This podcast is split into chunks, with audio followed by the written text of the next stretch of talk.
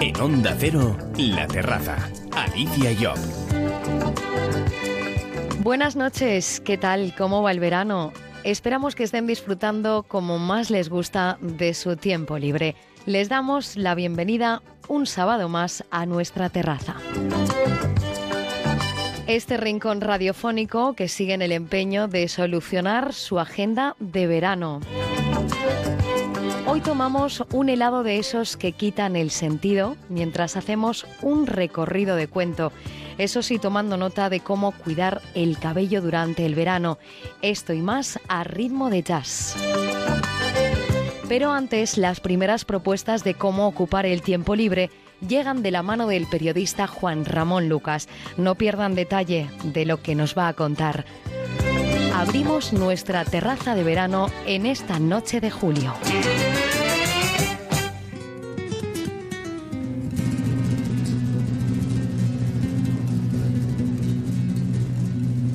En Onda Cero, La Terraza. mi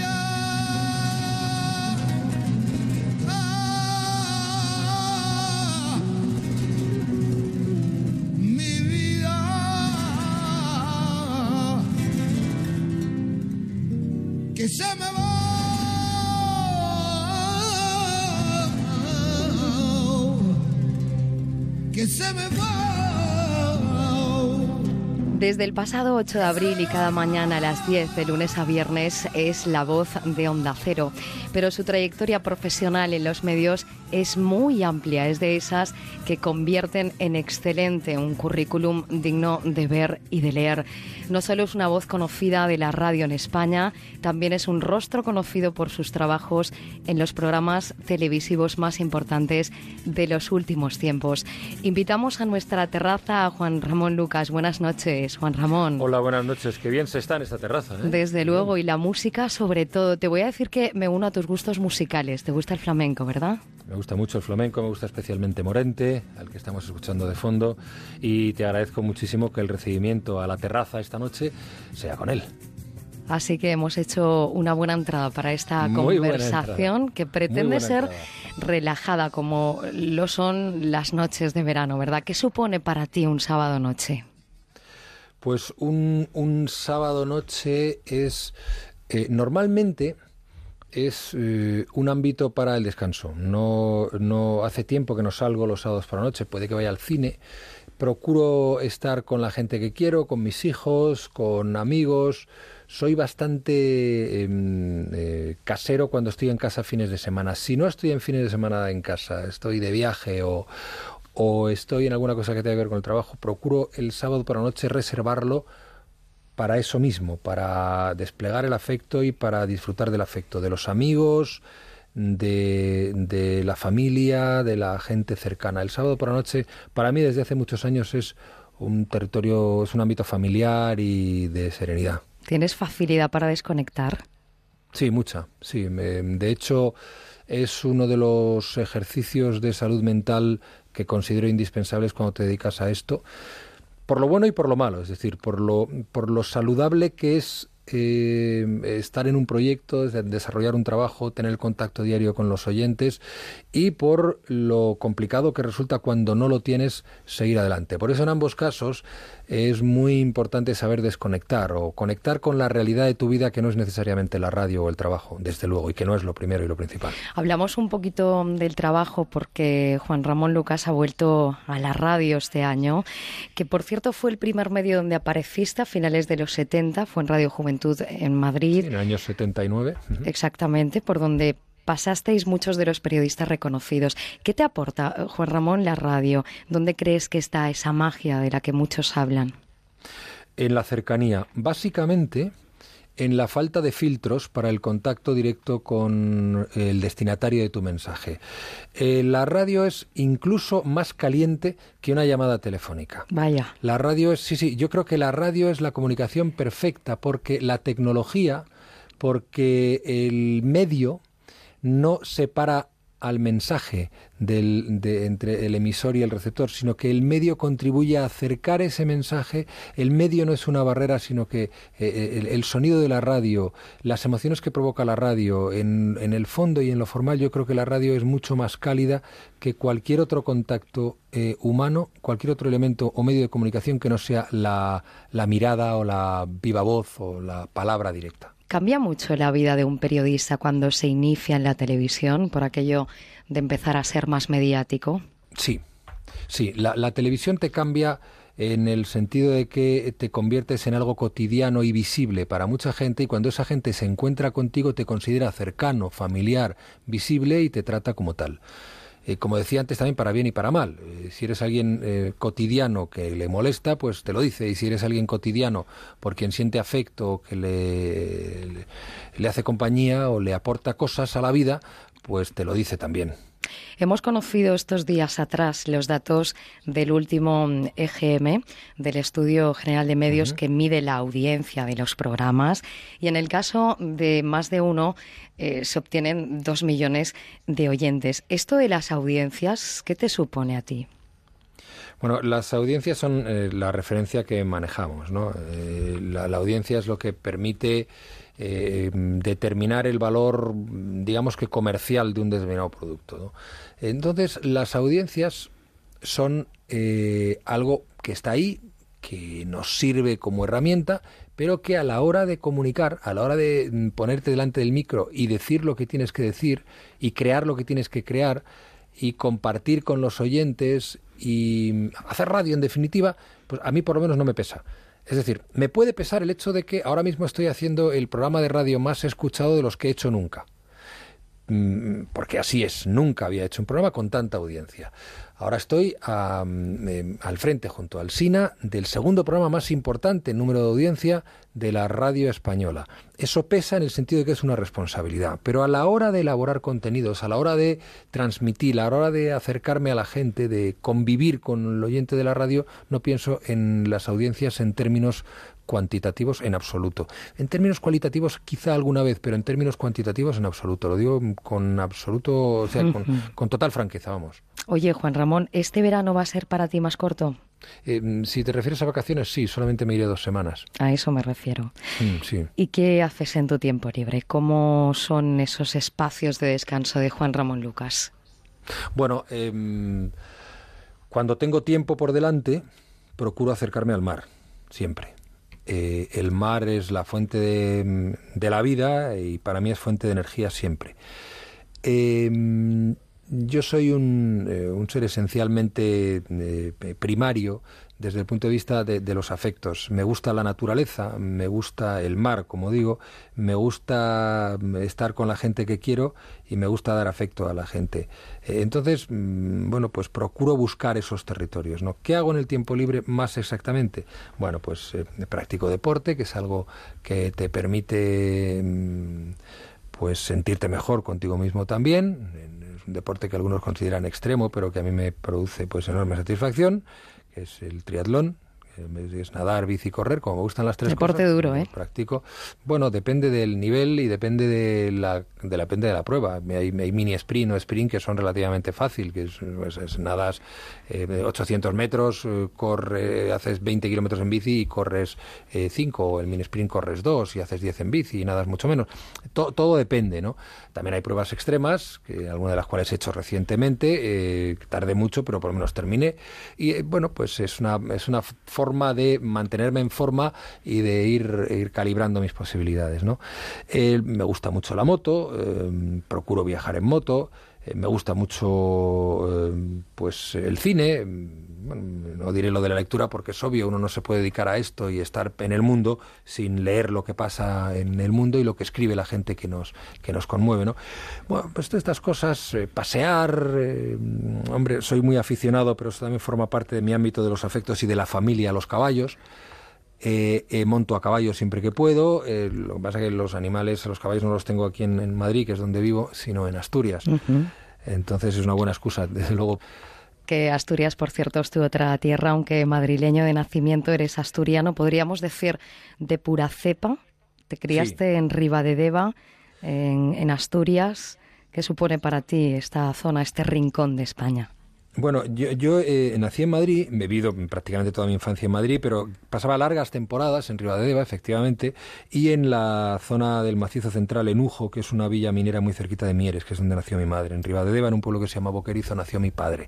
Nosotros seguimos teniendo mucho vínculo allí, de hecho los, los caballos están allí que es donde mejor puede estar un caballo, con, sin desmerecer a nadie que los tenga en cualquier otro sitio y bien cuidados y magníficamente tratados, pero un caballo de estos lo sueltas allí, porque además estos han venido de otros lugares, lo sueltas allí en un prado eh, de aquellos, alimentándole bien, sacándole a pasear y, y, sintiendo esa sensación de libertad y son felices los animales allí, ¿no?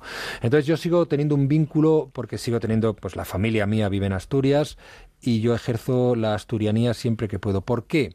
No solamente por un sentimiento eh, primario, como decía que también, porque soy bastante primario, eh, vinculado al terreno y a la sangre, sino porque eh, Asturias es una tierra enormemente rica en muchas cosas, enormemente rica en, en, en arte, en afecto, en paisajes, en historia, en tantas cosas que la hacen singular y al mismo tiempo grata. Es una tierra que siempre te recibe muy bien. El asturiano es alguien muy apegado a su tierra, muy asturiano. El asturiano es muy asturiano, pero nunca es excluyente. Tú puedes ver en muchos conciertos, por ejemplo en Víctor Manuel, los conciertos de Víctor Manuel están llenos siempre de banderas asturianas. Nadie siente el más mínimo rechazo o alguna reserva ante la bandera asturiana. Eh, Sois gente acogedora. El himno de nuestra tierra de Asturias, Patria Querida, es una canción muy cantada de toda la vida por gente en algunos de sus momentos más felices. Desde luego.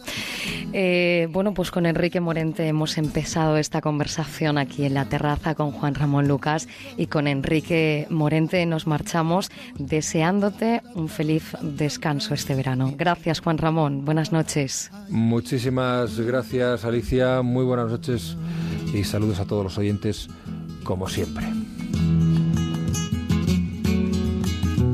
Ven a la terraza con Alicia Yo, en Onda Cero.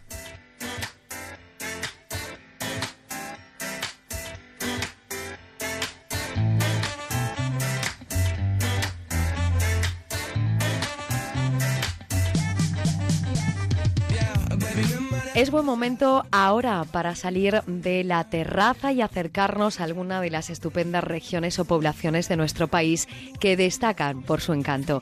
Esta semana, en lugar de quedarnos en un sitio concreto, les proponemos recorrer nuestro país siguiendo las huellas que la historia ha ido dejando en nuestro paisaje, una de las señas de identidad de nuestra cultura y que nos remontan a tiempos pasados. Hoy en nuestra terraza nos adentramos en los grandes castillos que a lo largo de los siglos han sido testigos privilegiados de muchos de los acontecimientos más relevantes de nuestra historia. Y qué mejor forma de hacer este recorrido que con Pablo Snell, que es miembro de la Junta Directiva de la Asociación Española de Amigos de los Castillos. Pablo, buenas noches, bienvenido a nuestra terraza. Muy buenas noches y muchas gracias. ¿Cómo arranca vuestra asociación? ¿Dónde está el origen de la misma? La asociación arranca en el año 1952, es una de las más de las asociaciones culturales más antiguas de España y bueno, eh, arranca de, bueno, de la, entonces la inquietud cultural de unas élites, de una de las escasas élites que había por la protección de los castillos, que era entonces el patito feo del patrimonio.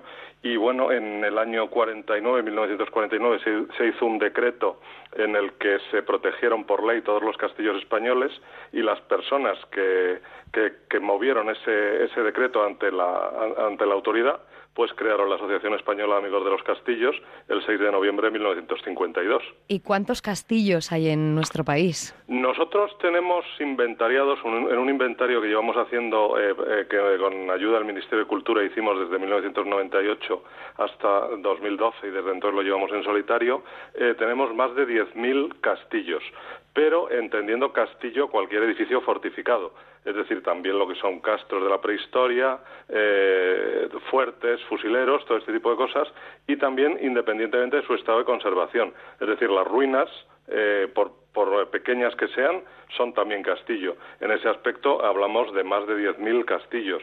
Eh, no están todos, porque el, inventario, como digo, quedó más o menos a medio hacer, pero eh, en, eh, o sea, en, lo que es castillo que la gente entiende con almenas son menos. Pero nosotros tenemos inventariados, ya digo, más de 10.000.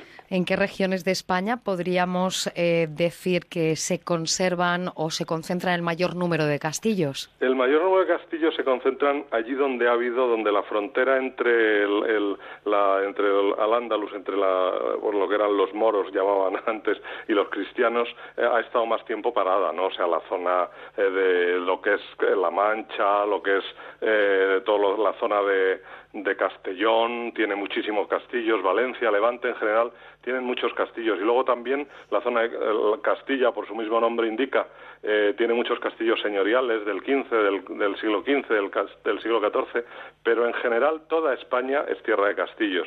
Están prácticamente no hay, vamos, eh, de hecho no hay ninguna provincia, incluidas las, eh, las dos ciudades autónomas, que no tenga mucha fortificación histórica, que no tenga por lo menos un gran castillo que ver y, vamos, muchos castillos que ver tiene cualquier provincia. Nos has dicho, Pablo, que son muchos los castillos que tenemos en nuestra geografía. Los que forman parte de esta asociación son unos 10.000. Pero ¿cuáles son los más importantes de todos ellos? ¿Cuáles son esos castillos que podríamos considerar las joyas arquitectónicas de nuestro país? Hombre, eh, obviamente, claro, no todos son iguales, aunque todos tienen importancia histórica. Pero sí, las, eh, cada una de, digamos, cada provincia porque claro, nosotros ya eh, no puedes hablar de, de, los más eh, significados de España porque en realidad son muchos.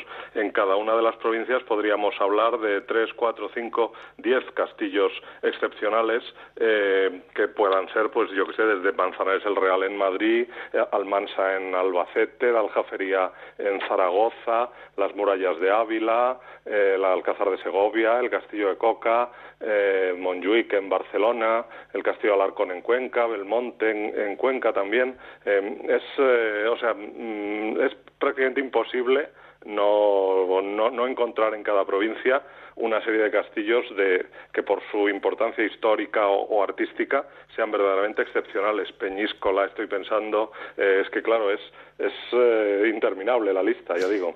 Hay una gran variedad, como decíamos, de castillos, eh, sobre todo los que se aglutinan dentro de esta Asociación Española de Amigos de los Castillos.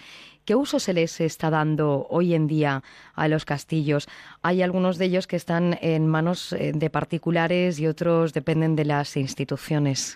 Sí, sí, bueno, obviamente nosotros de los 10.000 eh, eh, registros que tenemos, la mayoría son ruinas, claro, porque hay que tener en cuenta, como hemos dicho, que hay mucha ruina. Entonces, claro, la ruina no tiene uso, pero entre los que tienen uso, pues eh, se dividen entre los que tienen los particulares y los que tienen las administraciones públicas.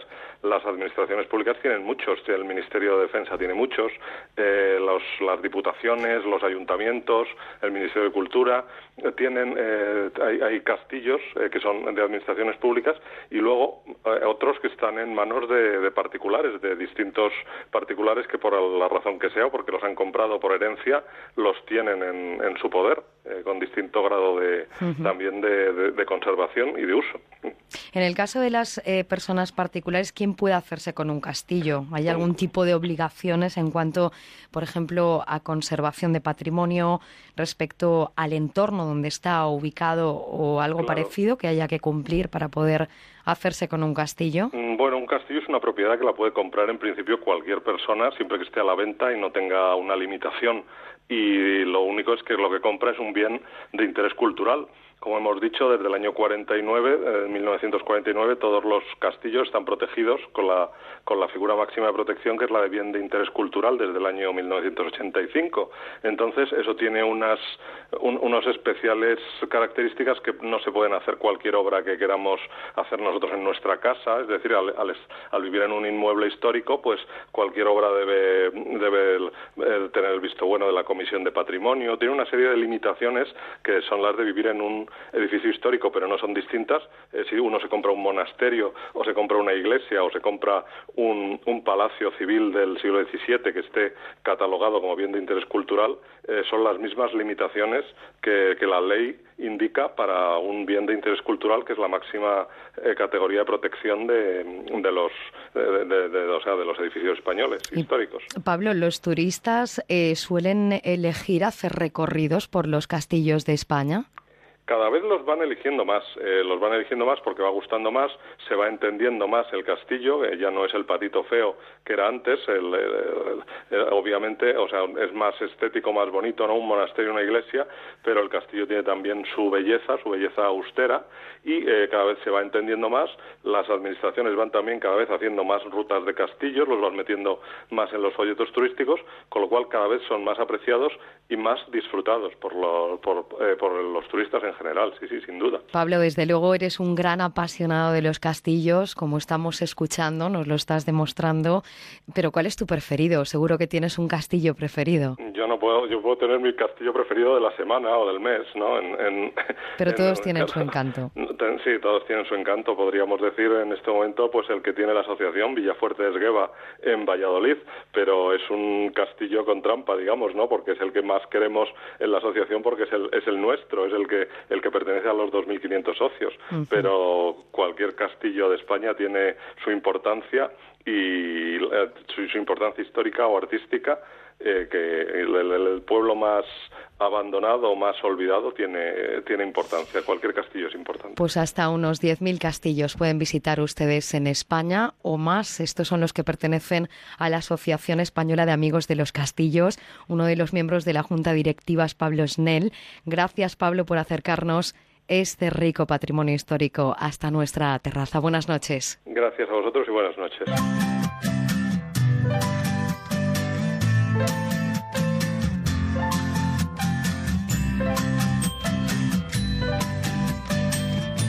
Alicia Job en la terraza de Onda Cero.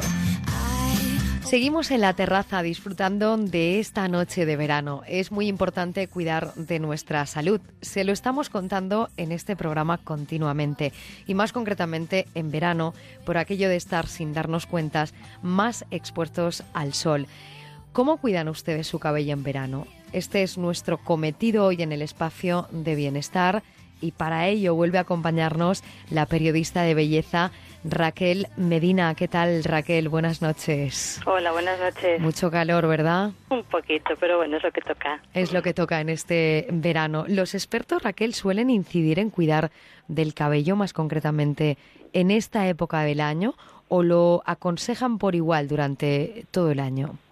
Eh, hay que cuidarlo todo el año, pero es verdad que en esta época hay que hacerle un poco más de caso y sobre todo tenemos que empezar a preparar los cuidados antes de irnos de vacaciones, cuidarlo mucho mientras estamos en la playa, en la piscina y luego una vez que volvemos también ayudarle a que se recupere de todos esos excesos que hemos podido cometer con él. Raquel, vamos precisamente a hablar con uno de los expertos para que nos dé instrucciones de cómo cuidar nuestro cabello en verano. Eduardo Sánchez de la Mesón Eduardo Sánchez en Madrid. Buenas noches. ¿Qué tal? Buenas noches. Bienvenido a Onda Cero, a esta terraza de verano. ¿El cabello es el más maltratado durante el verano? Hombre, yo creo que el cabello es uno de los eh, grandes olvidados con respecto a la piel, porque la gente tiene la digamos la conciencia de cuidarse mucho más la piel que cuidarse el cabello. Y el cabello como la piel envejece. Entonces yo creo que hay que hay que poner eh, toda nuestra atención para poder tener igual que una piel bonita un cabello bonito qué cuidados debemos de tener Eduardo pues eh, primero que todo yo creo que hay que tener en cuenta que genéticamente hay cabellos que están mejor que nacen mejor y que son más, eh, más fuertes. Y eh, a esos cabellos hay que darles pues mucho más eh, mucha más atención. Los cabellos secos suelen ser cabellos que están mucho más eh, opacos por su naturaleza, la fibra capilar es, eh, de otra manera, entonces eh, a esos cabellos pues evidentemente hay que nutrirlos más, hay que tener en cuenta también el, cuero cabelludo, porque muchas veces la gente piensa en el cabello y se le olvida que el cuero cabelludo también necesita esos cuidados. Eh, el cuidado del pelo, Raquel, tú como periodista de belleza, por ejemplo, en la revista Objetivo Bienestar, es uno de los temas que tratáis. ¿Tenéis este tipo de contenidos? Es uno de los temas que más interesa a la lectora siempre, durante todo el año, pero en verano muchísimo más. Eh, sobre todo, bueno, quieren saber cómo afecta el exceso del sol al pelo. También influye mucho el cloro, eh, la sal puede hacer que la cutícula se abra, que se estropee todo, que los pigmentos se vayan y el color cambie. Hay que tener mucho cuidado ahora en esta época. ¿Y qué características deben de tener los productos que aplicamos al cabello en casa, Raquel? Pues ahora en, en verano, bueno, siempre durante todo el año tienen que estar adecuados al tipo de cabello que tenemos, si es seco, graso, si se encrespa fácilmente, pero ahora sobre todo en verano es muy importante que tengan filtros solares para protegerlo mientras estamos en la piscina y cuando o en la playa y una vez que llegamos a casa para que nos ayude a eliminar todos esos restos que te decía de cloro, de sal y también eh, eh, frenar la acción de los rayos ultravioletas en el pelo que lo destrozan. Y también es muy importante que nos acostumbremos a enjuagar el pelo con agua dulce cada vez que nos bañemos. Es una cosa que no hacemos nunca, no cuesta nada, salimos del agua, nos damos una duchita, limpiamos el pelo de todos los restos que tenemos y podemos seguir haciendo lo que nos apetezca. Oye, Eduardo, ¿y el cuero cabelludo cómo hay que cuidarlo? Pues tenemos, según el tipo de, cabello, como decía Raquel, no es lo mismo tratar un, cuero cabelludo graso que un cuero cabelludo seco, que un cuero cabelludo con descamación. Y yo creo que ahí es eh, donde llega el, punto importante de tu consejero de, cabello y de cuero cabelludo a, a, decirte realmente cuál es tu estado de cabello para poderte aconsejar el producto adecuado, porque un cuero cabelludo puede ser eh, graso, pero el cabello puede ser seco. Por tanto, Raquel, hay un grupo de productos especializados para ese cuidado del cuero cabelludo. Sí, tenemos productos, eh, por ejemplo, están los exfoliantes para, para, el cuero cabelludo que lo que hacen es ayudar a eliminar las células muertas, todos los residuos después de las lacas, las espumas, las gominas, todo lo que nos echamos a diario en el pelo y que lo van sobrecargando y demás, ayuda a eliminarlo fácilmente. Hay que usarlo solamente una vez a la semana, claro, porque son un poco más agresivos que lo, que lo normal pero ayudan un montón a que luego el, pelo crezca mucho mejor, esté más sano, más fuerte, se oxigena, le pasa igual que el resto de la piel del cuerpo.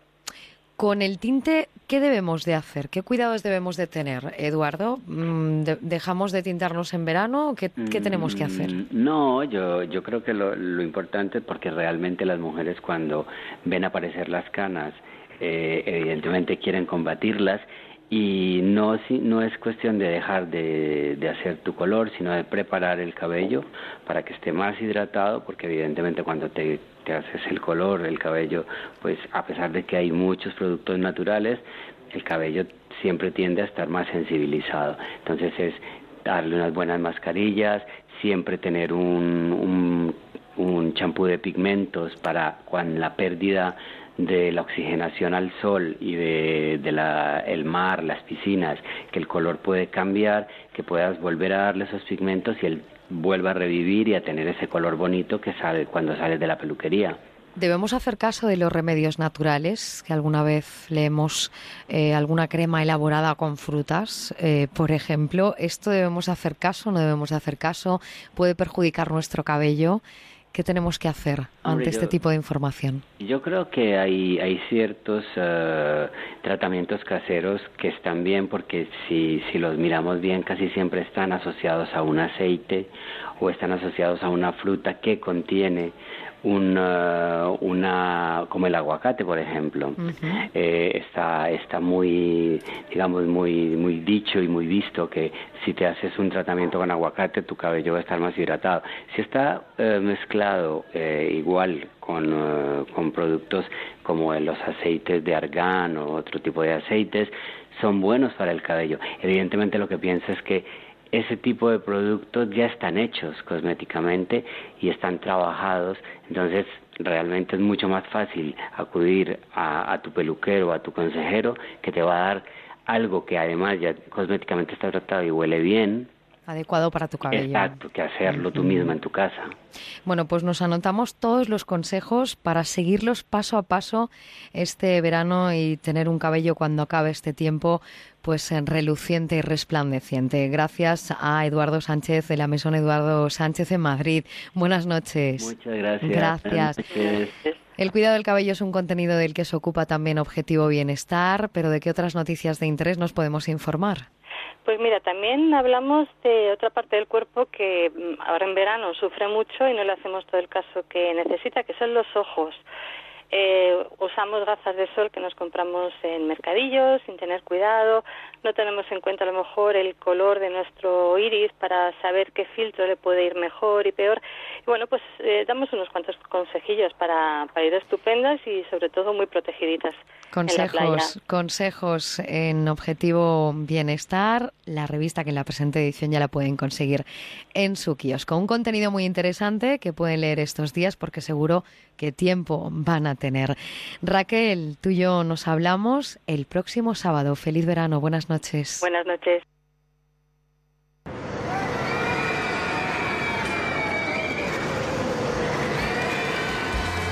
Este verano ven a McDonald's y disfruta el doble, porque con la compra de un McMenú consigues un 2x1 para Parque de Atracciones de Madrid o Parque Warner.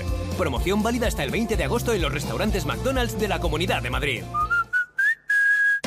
¿Quieres ser voluntario con tu empresa y descubrir lo bueno que es ayudar a los demás? Pues no te pierdas la octava edición del Día Solidario de las Empresas, que organiza A3 Media y Cooperación Internacional ONG el día 25 de octubre en A Coruña, Bilbao, Madrid, Málaga, Sevilla, Valencia, Valladolid, Vigo y Zaragoza. Entra en diasolidario.com y apúntate. Día Solidario de las Empresas. No puedes faltar. Antes de alquilar su piso, entre en fimiberica.com y evite impagos. FIM es el fichero de inquilinos morosos con información sobre arrendamientos impagados y sentencias judiciales por desahucio. Es la base de datos más completa sobre morosidad. Una herramienta indispensable para más de 10.000 profesionales de toda España. No se arriesgue. Antes de alquilar su piso, entre en fimiberica.com. Profesionales y particulares ya pueden alquilar sin riesgo. fimiberica.com. Qué fácil es acostumbrarse a lo bueno. Qué fácil es acostumbrarse a las frutas y verduras seleccionadas de nuestra tierra. Tan buenas como los precios frescos de Hipercor. Tomate en rama a granel a un euro con 29 el kilo. Acostúmbrate a nuestros precios frescos. También en hipercor.es. Onda Cero Madrid 98.0 Verá, quería pedirle un aumento de sueldo. Mm, sin problemas, ¿con el doble al mes te conformarías? A veces pasan cosas que no te esperas, como que el nuevo Skoda Fabia sea el más seguro de su segmento y venga totalmente equipado, con 6 años de mantenimiento y 4 de garantía, y todo por 40 euros a la semana sin entrada. Cuota final 4.584,42 euros, TAE 10,14%, oferta para unidades financiadas con Volkswagen Finance hasta el 31 de julio. Solo en Motor Tomé, tu concesionario Skoda en Madrid. Meter una dirección en el navegador, echar un vistazo a los niños, o lo que es peor, contestar un WhatsApp, son gestos muy peligrosos que vemos en muchos conductores. A 100 km por hora apartar la vista de la carretera 3 segundos nos lleva a recorrer a ciegas más de 80 metros. Todo lo que no sea conducir, hazlo con el coche parado. Estas vacaciones, sé prudente en la carretera. Ponle freno. Juntos, si podemos. Compromiso a 3 media. Bingo Las Vegas, una experiencia de juego diferente por su decoración, por su ambiente y porque puedes jugar en su terraza climatizada durante todo el año, con cena, copas y muchas sorpresas. Tienes que venir, te vas a divertir como nunca. Bingo Las Vegas, la sala de juegos que más premios reparte de Madrid. Descubre otra forma de jugar en la terraza climatizada de Bingo Las Vegas, Hermanos García Noblejas 17.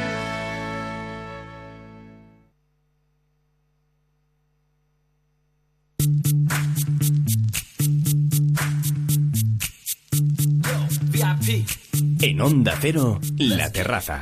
Alicia Job.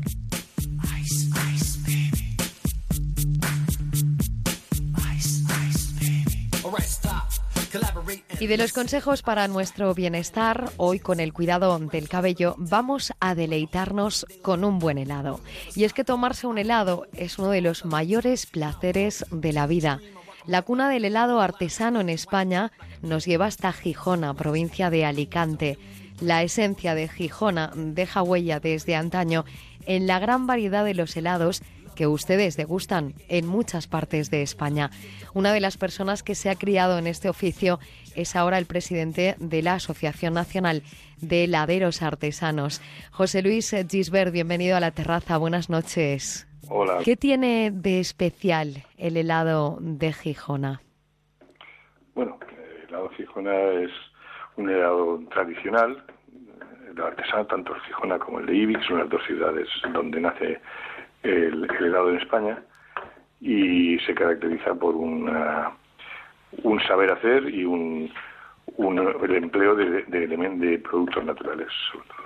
¿Qué nos aporta al paladar el helado fabricado de forma artesana? El helado artesano es un helado, como he dicho, eh, fabricado recientemente, eh, no, no es un producto que se importe distancias largas, eh, y siempre que se puede es un helado eh, absolutamente natural, sin ningún conservante. Bueno, conservante no lo necesita el helado, puesto que sus temperaturas lo hacen innecesario, sin colorantes, sin, y sobre todo sin gases trans, las famosas grasas hidrogenadas, que son sirven para hacer helados baratos, y de la cual se garantiza que hay una ausencia total en un artesano.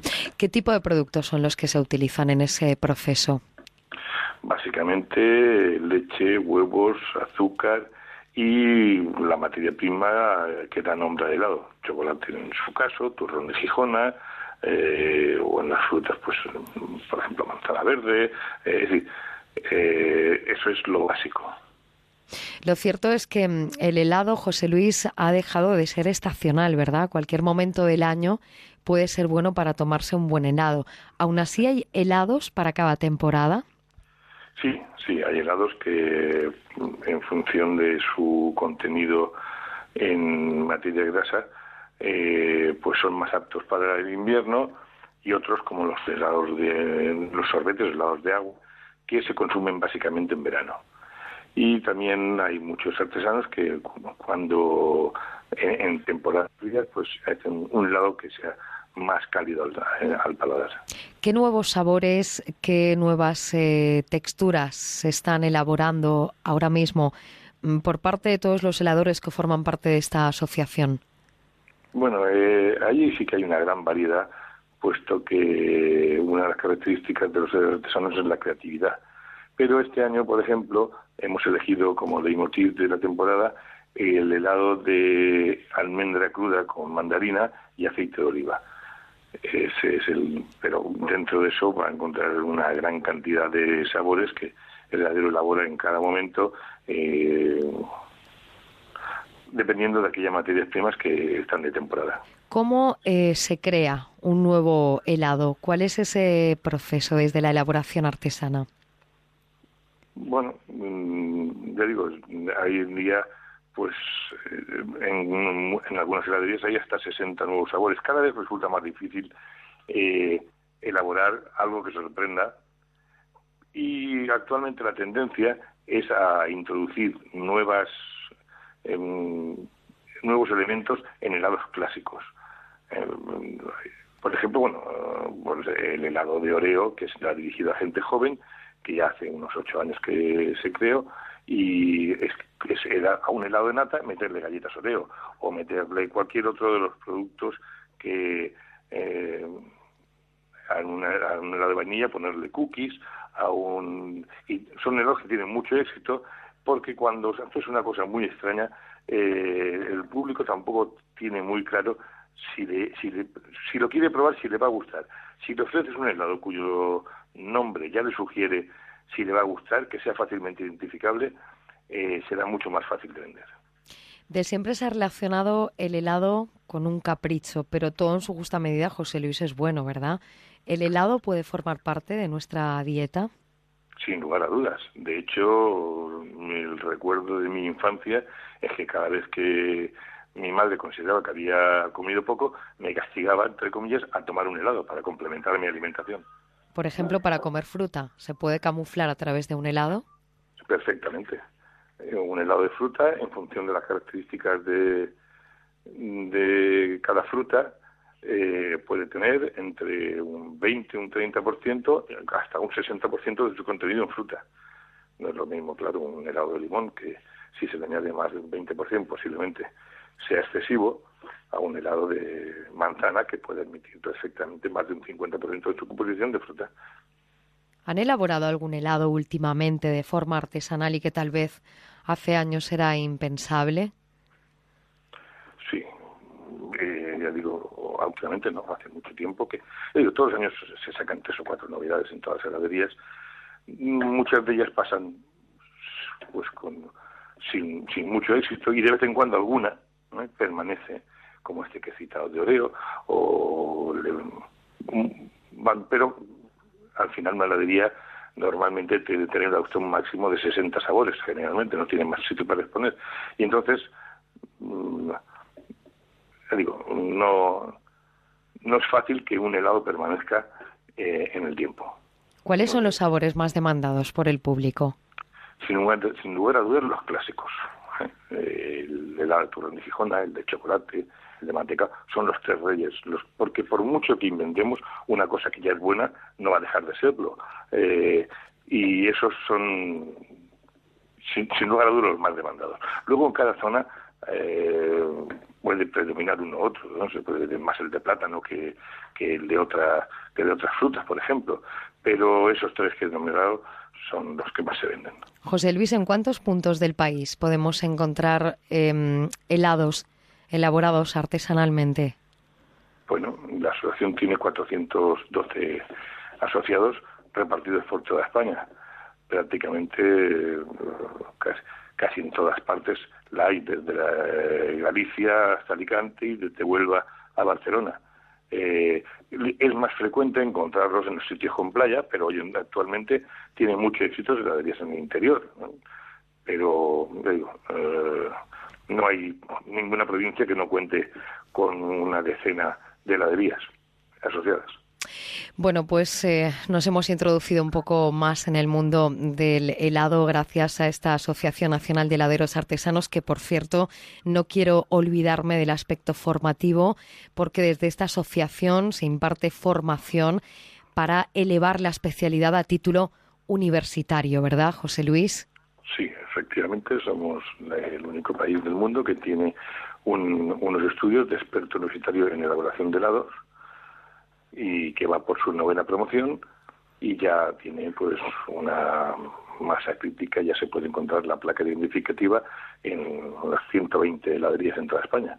Y garantiza que es un heladero que sabe perfectamente lo que hace, tiene conocimientos y puede le puede garantizar un, un helado muy bien hecho y muy bien equilibrado. Seguro que con esta conversación a más de uno les ha abierto usted el apetito. José Luis, presidente de la Asociación Nacional de Heladeros Artesanos, gracias por refrescar esta terraza. Buenas noches.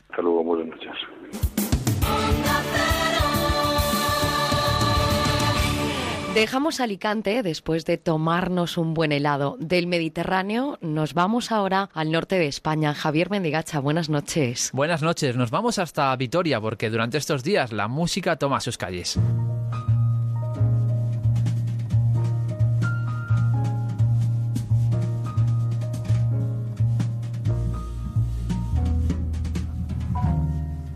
Para visitar la ciudad de Vitoria cualquier excusa es siempre buena, pero si además lo hacemos para rodearnos de una atmósfera plagada de calidad, buena música y grandes sensaciones, entonces ya no podemos resistir la tentación. Entre el 14 y el 18 de julio, el jazz toma cada rincón de esta ciudad a través de su festival. Y de la mano de Iñaki Añúa, director del Festival de Jazz Vitoria Gasteiz, vamos a descubrir todo lo que tenemos preparado para esta próxima semana. Iñaki, buenas noches, bienvenido a la terraza de Onda Cero. Buenas noches, Javier, y a todos los siguientes. Iñaki, ¿por qué el jazz tiene tanto tirón en el País Vasco? Porque son unos cuantos los festivales importantes que se celebran en el País Vasco. Por orden cronológico, el de Guecho, que ya se ha celebrado, ahora empieza el de Vitoria y al final de mes es San Sebastián. Además, veteranos, el más veterano de España es Donosti, que este año celebra su 50 aniversario y, y Guecho y Vitoria son igual de viejos o de jóvenes, 39 años este año. Decías 39 años, son muchos años. ¿Qué habéis hecho durante todos estos años? ¿Cuál ha sido el trabajo para conseguir ese prestigio y ese éxito? Pues eh, intentar contagiar nuestro amor por el jazz a todo el que viene a Vitoria o a todos nuestros conciudadanos. Dicho así de claro. Y luego también hacer un festival en el que uno, yo mismo, me sentiría a gusto como como oyente, ¿no? O sea, como visitante de ese, de ese festival. Es un festival que tiene grandes conciertos en Mendizorroza, con un aforo para 4.000 personas, una acústica milagrosa para ser un eh, espacio deportivo, también jóvenes promesas en el teatro para 900 localidades, jazz de medianoche, clubs, jam session en el hotel hasta, a veces hasta las 7 de la mañana, con clubs por la ciudad, jazz en la calle, eh, yo creo que todo eso hace un conglomerado que hace que Vitoria sea especialmente atractivo para los aficionados al jazz, sobre todo porque hacemos lo que sabemos, jazz. Desde luego, Iñaki, una de las claves del éxito del Festival de Jazz de Vitoria es poder vivir cosas como las que van a ocurrir en el concierto inaugural. Una de las grandes eh, figuras femeninas del género, Tina Brown, estará en Vitoria el próximo martes. Tina Brown es una de las mejores cantantes de gospel hoy en día, cantante de iglesia, y tú lo has dicho, dos únicos conciertos en Europa, uno que ha sido ya el día 4 en, en Viena, al lado de Lyon, eh, y luego el día 14 en Vitoria, el martes, como te decía. Una mujer a la que se le compara su tono de voz, su forma de cantar a Mahalia Jackson o a Franklin. Ya no es un coro universitario que viene a pasarse unas vacaciones a, Europa y que hace unos bolos para financiarse esas vacaciones. Es una cantante en fin, eh, tremenda. El festival en esta edición de 2015 quiere rendir homenaje a una de las grandes personalidades de la música, Billie Holiday, en el centenario de su nacimiento. ¿Cómo queda esto reflejado en la programación de estos días? Mira, empezamos por el póster, por la imagen del festival. Es una mujer cantando con dos gardenias en el pelo. Y lo hemos hecho en homenaje a Billie Holiday, que solía utilizar esa flor para adornarse la cabeza. Eh, celebramos el centenario de su nacimiento. Pero luego también el día 17, que siempre cae dentro del festival, es el aniversario de su muerte. El miércoles tenemos precisamente a José James, un cantante extraordinario. La primera vez que vino a Vitoria fue al, teatro, luego estuvo en, el, en Mendizorroza junto a Jimmy Cullen, imagínate qué noche. El disco ha obtenido cinco estrellas en la revista Naumir, que quiere decir obra maestra, y solamente dan las cinco estrellas a dos, máximo tres discos al año. Es un disco con que se llama Yesterday I Have the Blues, la música de Billie Holiday, y José James dice que Billie Holiday fue su maestra a la hora de decir una letra cuando canta. Y tiene razón, porque dice las letras de una forma maravillosa, como solamente lo solía hacer Billy. Y en la segunda parte de ese día tenemos a una japonesa que se llama Hiromi.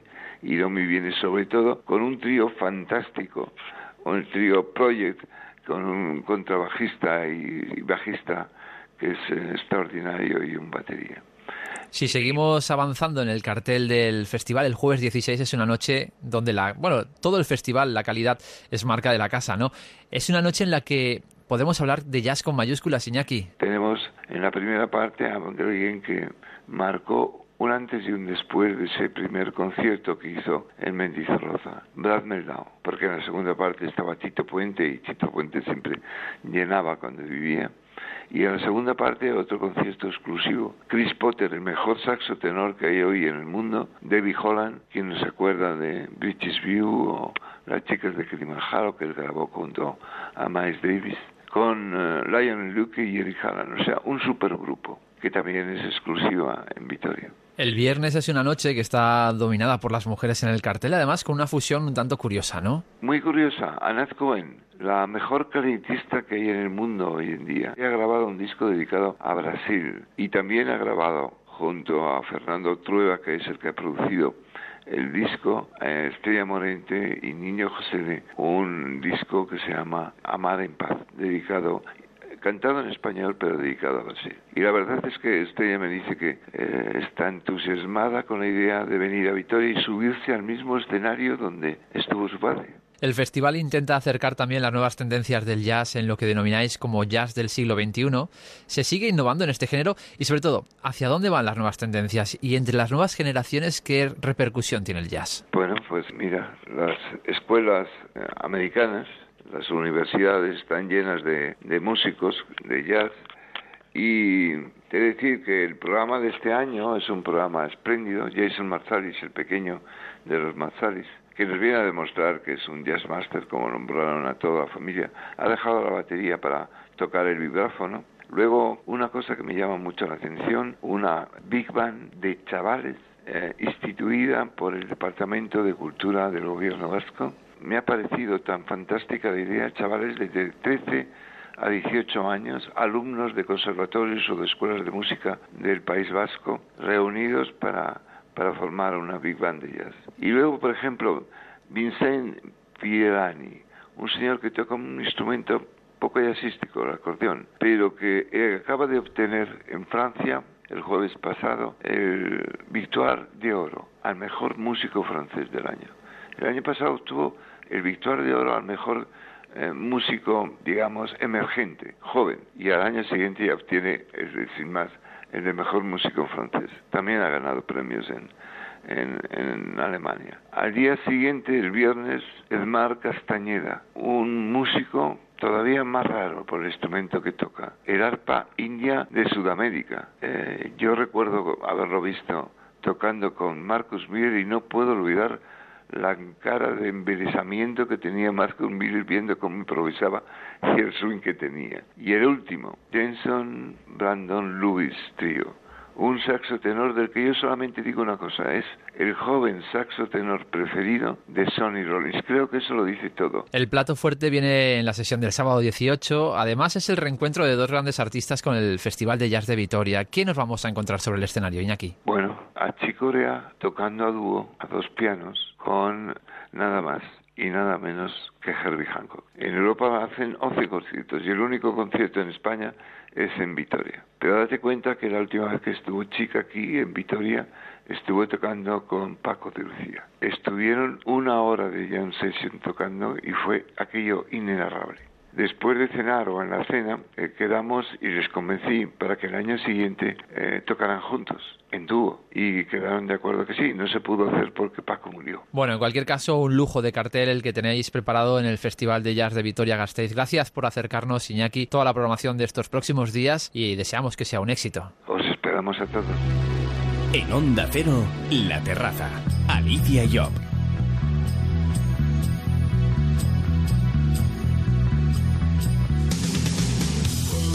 Y volvemos en apenas unos minutos porque ahora nos vamos a informar de lo que ocurre en España y en el mundo. Sigan en la sintonía de Onda Cero porque la terraza continúa y con más propuestas y de lo más interesante junto a otras historias que contarles.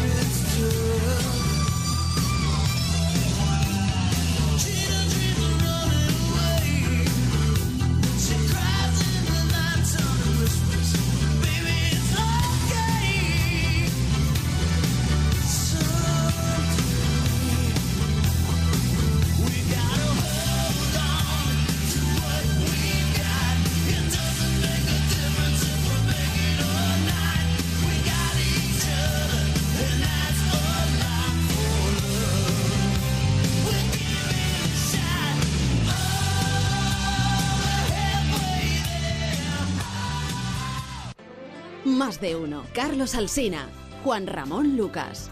Los líos de Carlos Alsina con las horas. No lo he dicho mal una vez. Que en cuatro horas me equivoqué en dar la hora una vez. Espera, cuidado que hay peligro.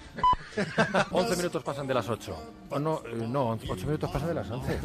He dicho 11 minutos pasan de las 8. Qué mala persona eres. Es que, ¿sabes? Estaba- no, no, no, no. No tenía otra cosa en la cabeza. Tenía en la cabeza el escaso valor que tiene el tiempo. Ya, ya, claro, claro. Carlos Alsina, Juan Ramón Lucas. Más de uno. De lunes a viernes desde las 6 hasta las 12 y media del mediodía.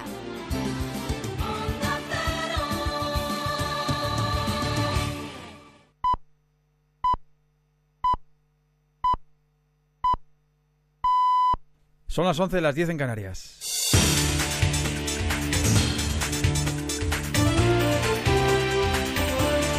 Noticias en Onda Cero. Buenas noches, parece que se cierra un culebrón deportivo del verano. Al final los números le han salido al Real Madrid y a Iker Casillas, fin de la historia. Alberto Pereiro, última hora. ¿Qué tal, eh, Ismael? Muy buenas noches. Pues sí, ya tenemos un comunicado que es eh, oficial desde hace aproximadamente 45 minutos. Dice lo siguiente en seis párrafos. El Real Madrid y el Oporto han acordado el traspaso de Iker Casillas al club portugués. Para el Madrid es un día ante todo y sobre todo agradecimiento y reconocimiento. No se va uno de los mejores porteros eh, de nuestro club. Hoy deja este equipo y inicia una nueva etapa futbolística al mejor guardameta de la historia del Madrid y de la historia del fútbol español.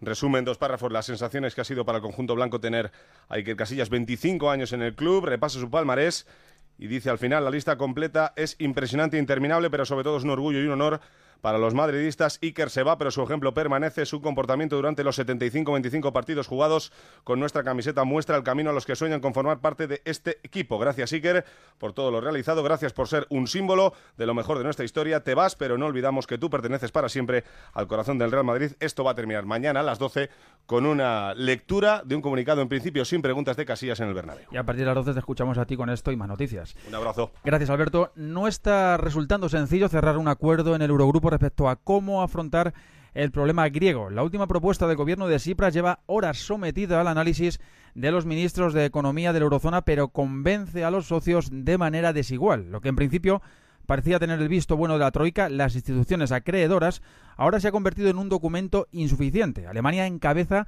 al grupo de estados que a esta hora reclaman más ajustes de los prometidos por Atenas en su oferta. Larga noche en Bruselas, Jacobo de Regoyos. Una vez confirmado que al menos un gobierno, el finlandés, no acepta negociar un tercer rescate griego, toda la cuestión está ahora en saber si se puede sortear este problema y con voluntad política parece que se puede.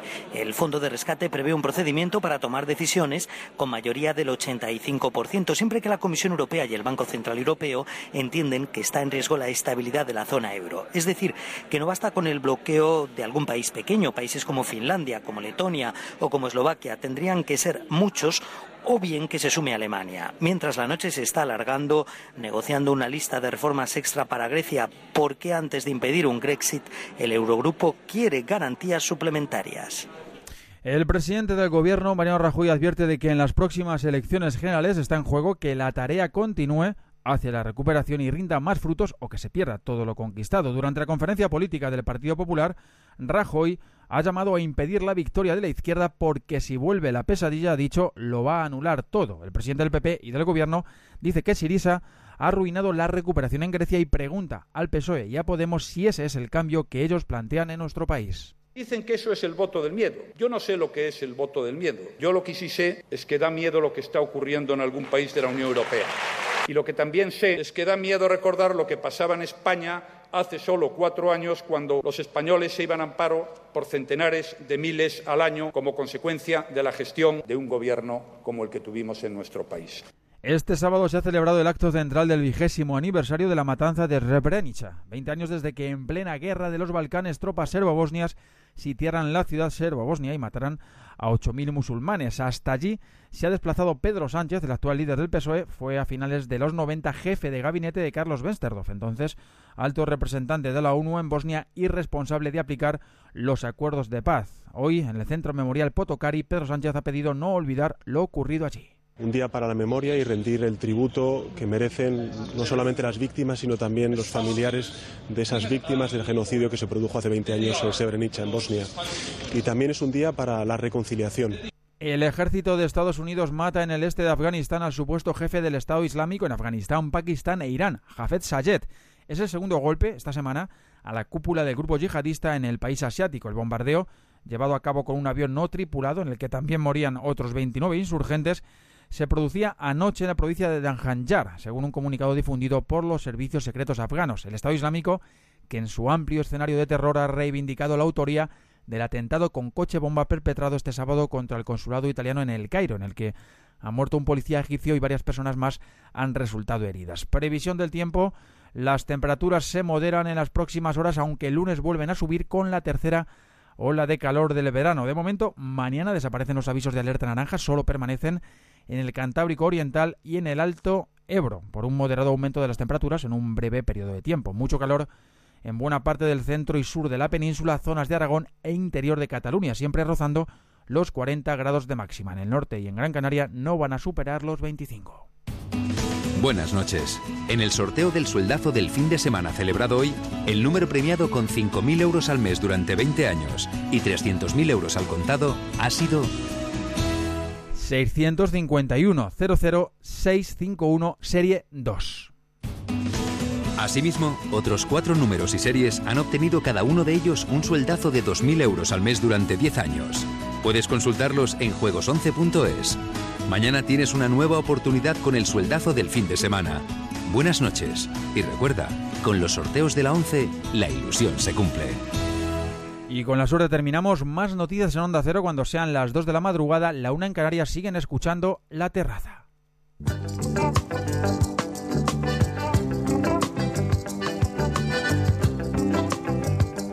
En Onda Cero, La Terraza. Alicia Job. Volvemos de nuevo, seguimos aquí sentados en nuestra terraza, tranquilos, viendo esta noche de verano pasar, aunque desde aquí nada nos pasa desapercibido. Nos ponemos de nuevo en marcha para seguir a su lado, para seguir recorriendo espacios y lugares maravillosos con personas que siempre tienen cosas interesantes que contar y que lo hacen aquí, en la terraza, en forma de propuesta. Con el cine en casa, el apasionante mundo del arte en nuestros museos que no cierran por vacaciones o los deportes que siempre deben de tener un espacio en nuestro día a día. Nos seguimos enriqueciendo con estos y otros contenidos. Sigan con nosotros, les acompañamos hasta la medianoche. En Onda Cero, La Terraza.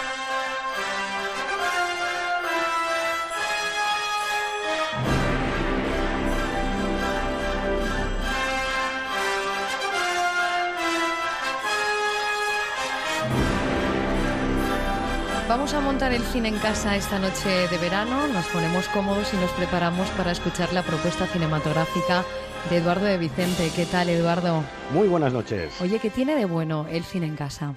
Pues que lo puedes poner cuando quieras, cuando te apetezca, al volumen que quieras y además que depende del equipo que tengas, pues también lo puedes ver en unas buenas condiciones, ¿no? Pero sobre todo que lo puedes poner en el momento que, te apetezca. Y verlo del tirón, ¿verdad? Claro, claro, claro. Bueno, hoy vamos con una película española, ¿verdad? Eduardo Loreac, una película que además eh, tuvo varias nominaciones, sobre todo al Goya el año pasado. Yo diría que es la peli sorpresa española del año, una cinta dirigida por los vascos Jon Garaño y José Mari Goenaga. Es un drama en euskera protagonizado por Nagori Aramburu, Josean Bengoechea, Itziar Ituño e Itziar Aizpuru. Escuchemos un trocito de la película. Muchas gracias, ¿eh? Gracias. Por las flores. ¿Quién te las ha enviado? ¿No las enviaste tú? ¿Yo? ¿Para qué? Como de costumbre, recomiendo ver la película en versión original. Recordemos que la película está rodada en euskera. Cambia mucho, ¿eh? Te lo puedo asegurar que cambia mucho. La historia es la de una mujer que empieza a entrar en la menopausia y recibe semanalmente un ramo de flores. Pero ¿quién lo envía? Ella supone que es su marido, pero mm, es anónimo. No parece que sea su marido. Paralelamente, un obrero que trabaja en una grúa su esposa cobradora en un peaje y su madre, que se lleva mal con su nuera, tendrán un peso importante en su vida. Es como una película coral en la que vas descubriendo poquito a poco qué es lo que esconde cada personaje. Es inusual, original, diferente, imprevisible y tiene unas interpretaciones brillantísimas, muy ajustadas, a pesar de tratarse de actores que probablemente en el País Vasco sean muy conocidos, pero más allá mm, yo no son actores que conozca excesivamente. Es curioso, es una película dirigida y escrita por dos hombres, pero sin embargo el protagonismo recae principalmente en las mujeres y eh, la historia se centra en las relaciones entre ellas. Incluso hay alguna escena que la muestra desde diferentes puntos de vista. Es una película a descubrir, de verdad. Insólita, muy interesante, un poquito lenta, también lo, lo advierto, pero eso sí que no os va a dejar indiferentes y que os va a descubrir un talento de dos cineastas poco conocidos, pero que realmente va a haber que seguir. ¿eh? Loreac Flores. Es una película que nos recomiendas, como has dicho, eh, Eduardo, eh, verla en versión original, en euskera. ¿Es importante o es eh, más recomendable ver películas en versión original y por qué? Pues básicamente porque te estás perdiendo gran parte de la interpretación si las ves dobladas. Yo reconozco que hay películas, yo que sé, por ejemplo, San Andrés, que se estrenó hace unas semanas, ¿no? Pues oye, para oír a Dwayne Johnson en versión original, pues es un poquito más igual. Pero cuando hay buenas interpretaciones, cuando hay grandes actores, hombre, eh, la verdad es que la versión original ayuda mucho a poder entrar en el ambiente, en la atmósfera de esa película. Bueno, pues lo anotamos, ¿eh? Loreac en versión original en euskera es la propuesta de hoy. Eduardo, buenas noches. Buenas noches. Seguimos hablando de arte, pero cambiamos ahora, Javier, de disciplina. Y nos vamos hacia uno de los lugares de nuestro país donde podemos encontrar más joyas en lo que arte pictórico se refiere.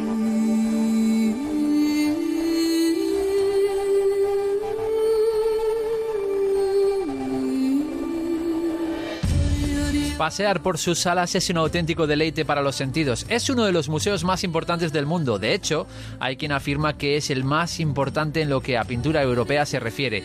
Las paredes del Museo del Prado albergan obras maestras de la pintura, la escultura y otro tipo de géneros como tapices. Obras que cada año reciben la visita de millones de personas y que hoy vamos a intentar conocer un poco más de la mano de Miguel Falomir, director adjunto de Conservación e Investigación del Museo del Prado. Miguel, buenas noches. Bienvenido a la terraza de Onda Cero. Buenas noches. ¿Cuántas obras componen la colección del Museo del Prado en la actualidad y cuántas de ellas están expuestas? A ver, la colección de pintura, puesto que el museo también alberga esculturas y tapices y otros objetos, pero la de pintura está en torno a las 9.000 obras, de las cuales expuestas con altibajos hay aproximadamente unas 1.500 otras 2.500 están en almacenes del, del, museo y las restantes están en depósitos en museos provinciales, en edificios públicos, en embajadas repartidos por todo el mundo. ¿Qué criterio se sigue a la hora de, que, de decidir que haya obras que están expuestas y otras que no?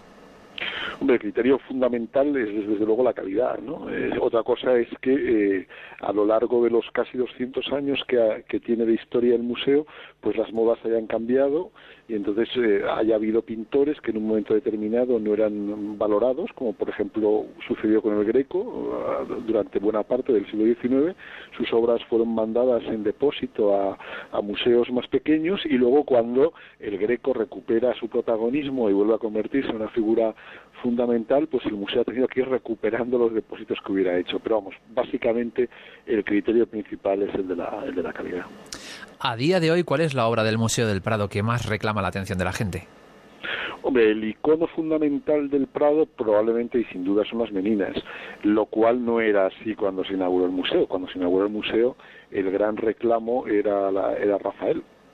Eh, en una época de, de una estética neoclásica, pues Rafael era el, epítome de la pintura, ¿no? A lo largo del siglo XIX, pues ese, ese, ese estética clasicista y académica va cayendo y se produce la sustitución de Rafael por Velázquez como la máxima atracción del museo. Pero, pero eh, la obra que entonces más se valoraba de Velázquez no eran las meninas, era la rendición de Brera. Las meninas solo se convierten en el gran icono en la segunda mitad del siglo XX. Por eso decía que los criterios también son cambiantes. ¿Y a qué se debe que haya ese cambio en...? Pues probablemente porque empieza a, ser objeto de una serie de estudiosos, las meninas me refiero, que, que cambian completamente la percepción como nos aproximamos a la pintura. Algunas pues teorías procedentes de importantes historiadores del arte, pero también de filósofos tan importantes como, como Foucault, ¿no? Y, bueno, eso hace que eh, la pintura se convierta en lo que es hoy, ¿no? Pues el, el gran reclamo del museo y uno de los grandísimos iconos de la historia de la pintura. Ahora mismo, ¿cuál es la obra más importante del museo, tanto en lo artístico y no sé si quizá coincide también en lo económico? Bueno, lo económico, el problema es que el, Prado no está tasado no está tasado económicamente, entre otras porque bueno, pues no no no no no, no tendría sentido. Primero por la enormidad del del eh, de, la cuantía eh, no habría ninguna aseguradora que fuera a cubrirlo y porque si le pasa algo pues pues francamente las obras son irrepetibles evidentemente yo creo que las meninas sin duda pues probablemente sea aquella obra que en estos momentos pues probablemente aúne más el, valor estético y artístico cierto con un potencial valor económico en el caso de que algún día pues se pudiera vender, lo cual por otra parte es imposible porque los bienes del Museo del Prado no, no se pueden vender. Pero bueno, yo supongo que pues sí, probablemente fueran las, las meninas. Miguel, como director adjunto de conservación e investigación del museo, cuéntenos qué labor se realiza desde este departamento para el mantenimiento de las obras que hay en el Prado. Bueno, en el, museo yo siempre digo que, que, su misión es parecida a la, del, a la de la vecina eh, a la Academia de la Lengua, ¿no? Si ellos tienen como, como lema el, el, limpiar, fijar y dar esplendor a la lengua, pues nosotros tendríamos como hipotético el lema, pues el, el, limpiar, fijar y dar esplendor a la colección, ¿no? Limpiar es todo el trabajo de restauración, tenemos pues tres talleres de, de, de restauración, el principal que es de pintura, uno de, de escultura y otro de obra sobre papel, eh, que está constantemente pues pues haciendo que la que la obra esté en buenas condiciones de, presentación ¿no? y, garantizando sobre todo su conservación para generaciones futuras al fin y al cabo nosotros no somos más que los los que en un momento determinado disfrutamos de estas obras que nos han venido del pasado y que tenemos que asegurar que lleguen al futuro ¿no? y luego pues evidentemente aparte de limpiar está fijar que es estudiar la colección saber exactamente lo que tenemos y ese dar esplendor que en nuestro caso pues sería el, el mostrar la colección adecuadamente al, al, público, tanto lo que es la colección permanente como lo que son exposiciones temporales, ¿no? A través pues pues de, de, del trabajo no solamente de los conservadores, sino también cada vez más importante del Departamento de Educación del museo. ¿En qué obras se está trabajando ahora mismo? Bueno, normalmente la labor del taller de restauración, por un lado, es una labor continua sobre lo que es la, la, colección permanente, pero luego también hay otra labor que es como más puntual y que está ligada con exposiciones temporales.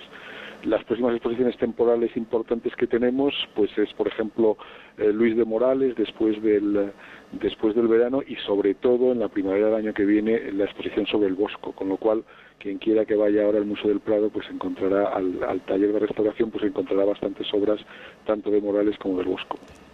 Recientemente la colección del Prado ha crecido gracias a las donaciones de Plácido Arango. ¿Qué importancia tienen para un museo como el Prado estas donaciones?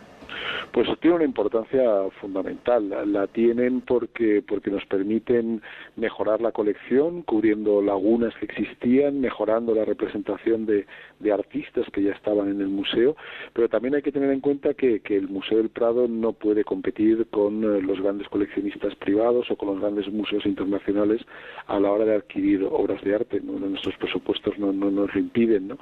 Por lo cual, la, la forma principal que tenemos de incrementar nuestras colecciones es gracias a la generosidad de, de, bueno de personas como Plácido Arango que eh, les gusta el Museo del Prado, confían en él y creen que es el mejor lugar para legar sus obras y que sean disfrutadas por la por la colectividad.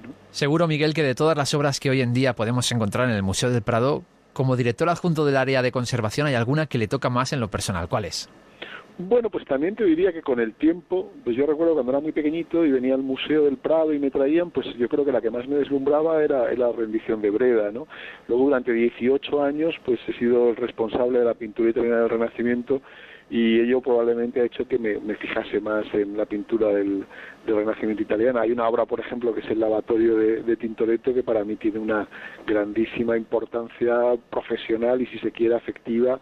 Fue la primera obra que se restauró a instancias mías, fue la primera exposición que hice y luego a partir de ahí, pues bueno, dio pie a hacer la gran exposición Tintoretto. Pues no sé, es una de esas obras que con las que me siento yo muy ligado sentimentalmente. Bueno, pues una visita obligada desde luego al Museo del Prado. Miguel Falomir, director adjunto de Conservación e Investigación del Museo del Prado, muchas gracias por abrirnos las puertas de esta pinacoteca esta noche. Buenas noches. Buenas noches a vosotros.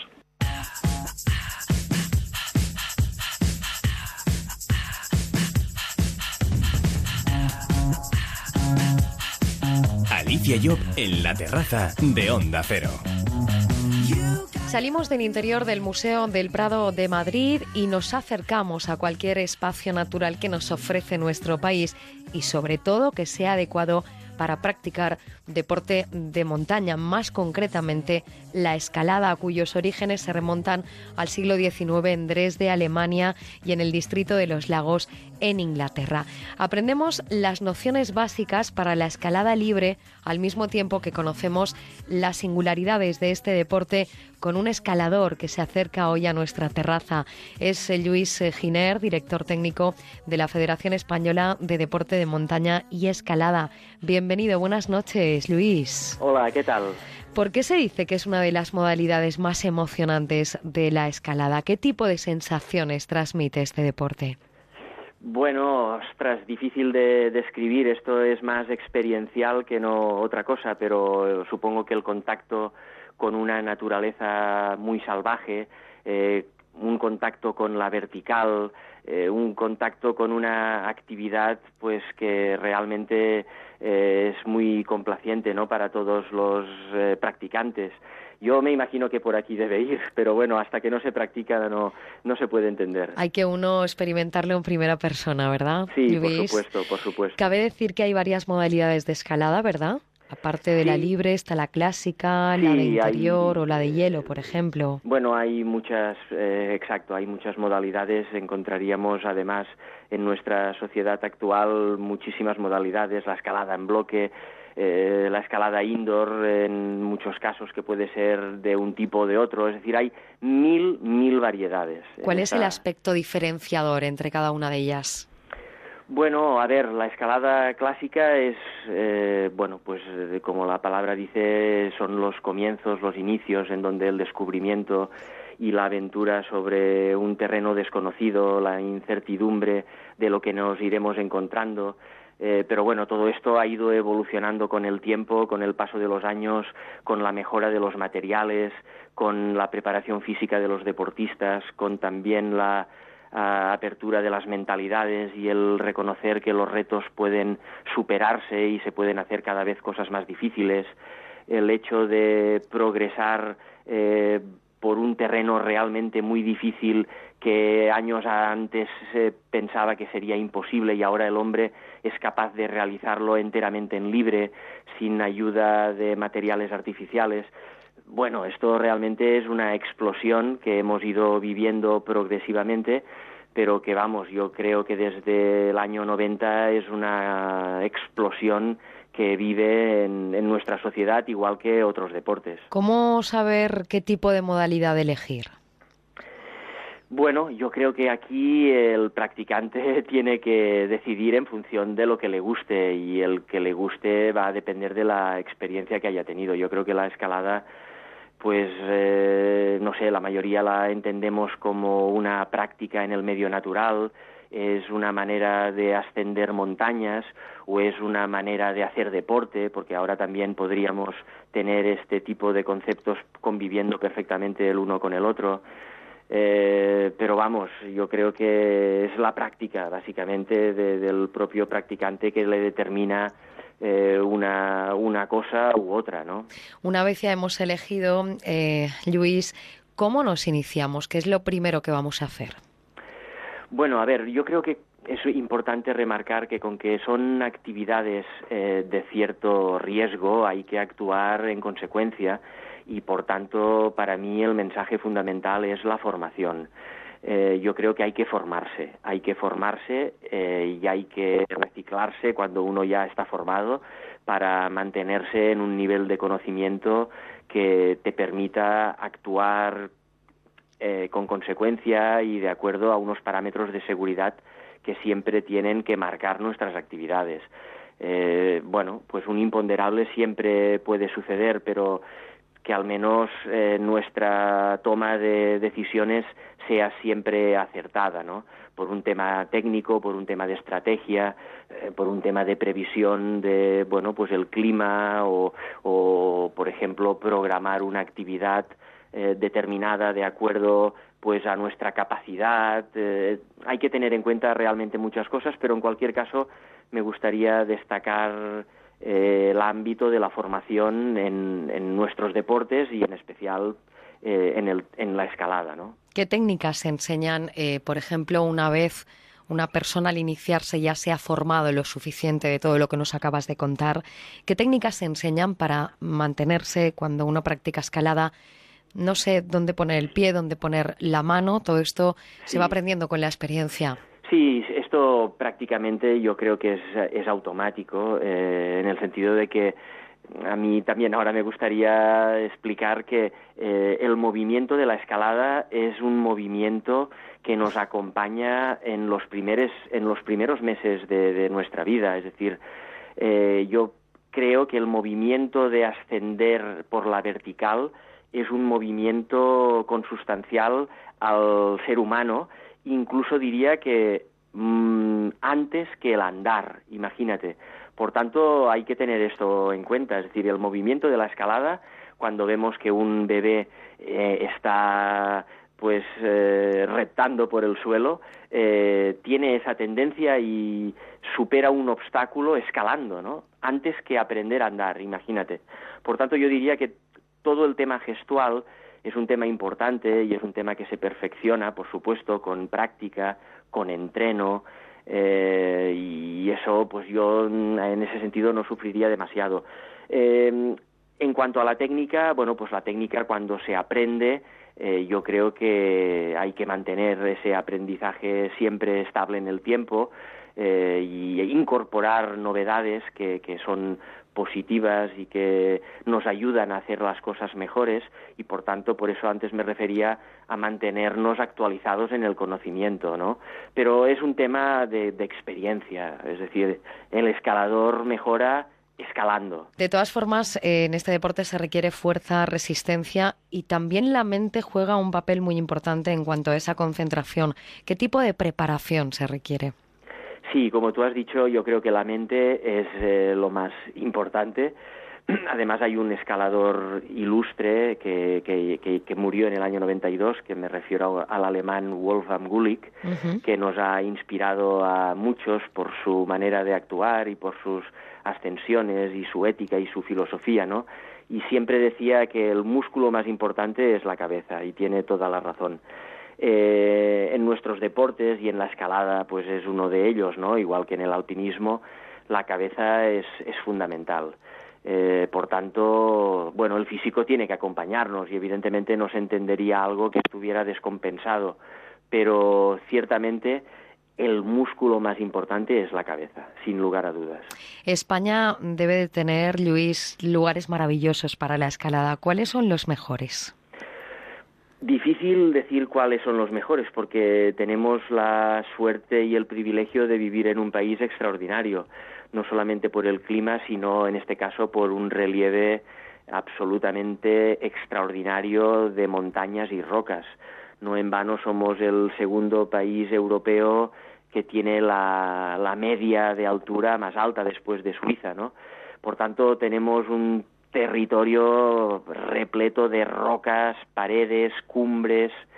Entonces, hombre, a ver, diría, y no me equivoco si lo hago, es eh, hablar del Pirineo. El Pirineo es una de las cordilleras más importantes eh, por extensión, por multitud de cumbres, por cantidad de paredes, por la calidad de la roca, eh, incluso todas las eh, montañas adyacentes como son el Prepirineo, eh, pues tienen una calidad y una posibilidad, eh, bueno, pues que no, eh, no nos acabamos las posibilidades en una única vida solo hablando de esa zona, ¿no? Y unas Pero, vistas maravillosas, ¿no? Y unas Cuando vistas uno maravillosas, por este supuesto, deporte. y además estamos hablando de cumbres de más de, de 3.000 metros, ¿no? Pero bueno, no hay que olvidar los picos de Europa, que son también extraordinarios y que evidentemente hacen referencia a, tres comunidades autónomas, ¿no? Como son Castilla y León, Cantabria y Asturias, montañas tan emblemáticas en los picos de Europa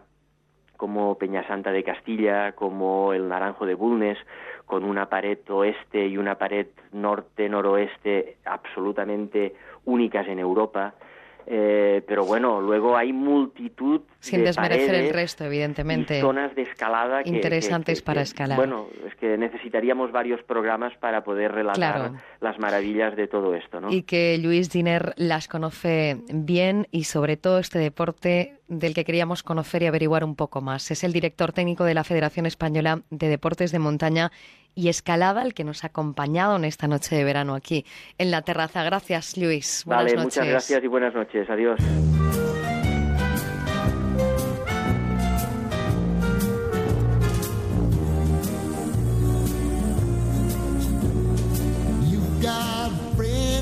La terraza. Alicia Job. Volvemos a la provincia de Alicante. Si antes hablábamos de helados, ahora lo hacemos de juguetes.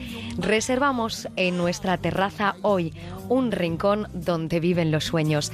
Dejamos volar la imaginación que solo entienden los niños y nos acercamos al paraíso del juguete que encontramos en IBI, en cuya historia económica destaca la fabricación de juguete que inició de forma artesanal la familia Payá, convirtiendo a IBI en la cuna de la industria juguetera española. El juguete en IBI forma parte de la memoria y de la identidad de este municipio enclavado en el Cerro de Santa Lucía y el Río de Les. Vamos a conocer cómo es este rincón de España que encandilaría a cualquier niño. Alcalde de IBI, Rafael Serralta, buenas noches, bienvenido a la terraza. Buenas noches.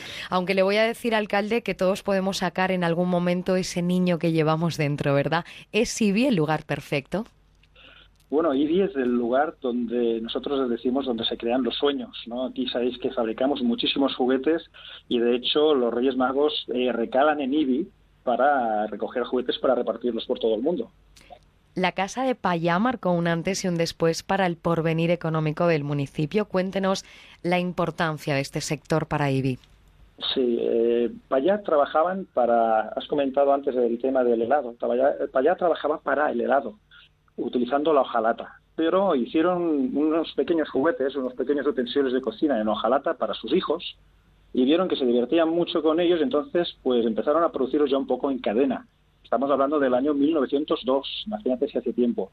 Y a partir de ahí ya empezaron a, construir aviones, eh, eh, coches, barcos, y fue el inicio de toda la industria de IBI. Hoy IBI es lo que es, es una ciudad eh, de 24.000 habitantes, pero muy industrial gracias a la familia Payá. Un lugar mágico, em, hay que decir, eh, como decíamos, que el juguete forma parte de la identidad de este municipio, un municipio que ha sabido aprovechar la industria del juguete para también hacer de él un reclamo turístico, ¿verdad, alcalde? Sí, aquí, eh, como he dicho, esto es la base del juguete. Tenemos grandes proyectos, tenemos un hotel del juguete. que ahora vamos a comentar junto también a un lugar mágico, esto está en proyecto, pero ya a punto de darle vida, un lugar mágico en Ibi va a ser alcalde la Casa de los Reyes Magos. Eh, cuéntenos eh, qué va a suponer este proyecto.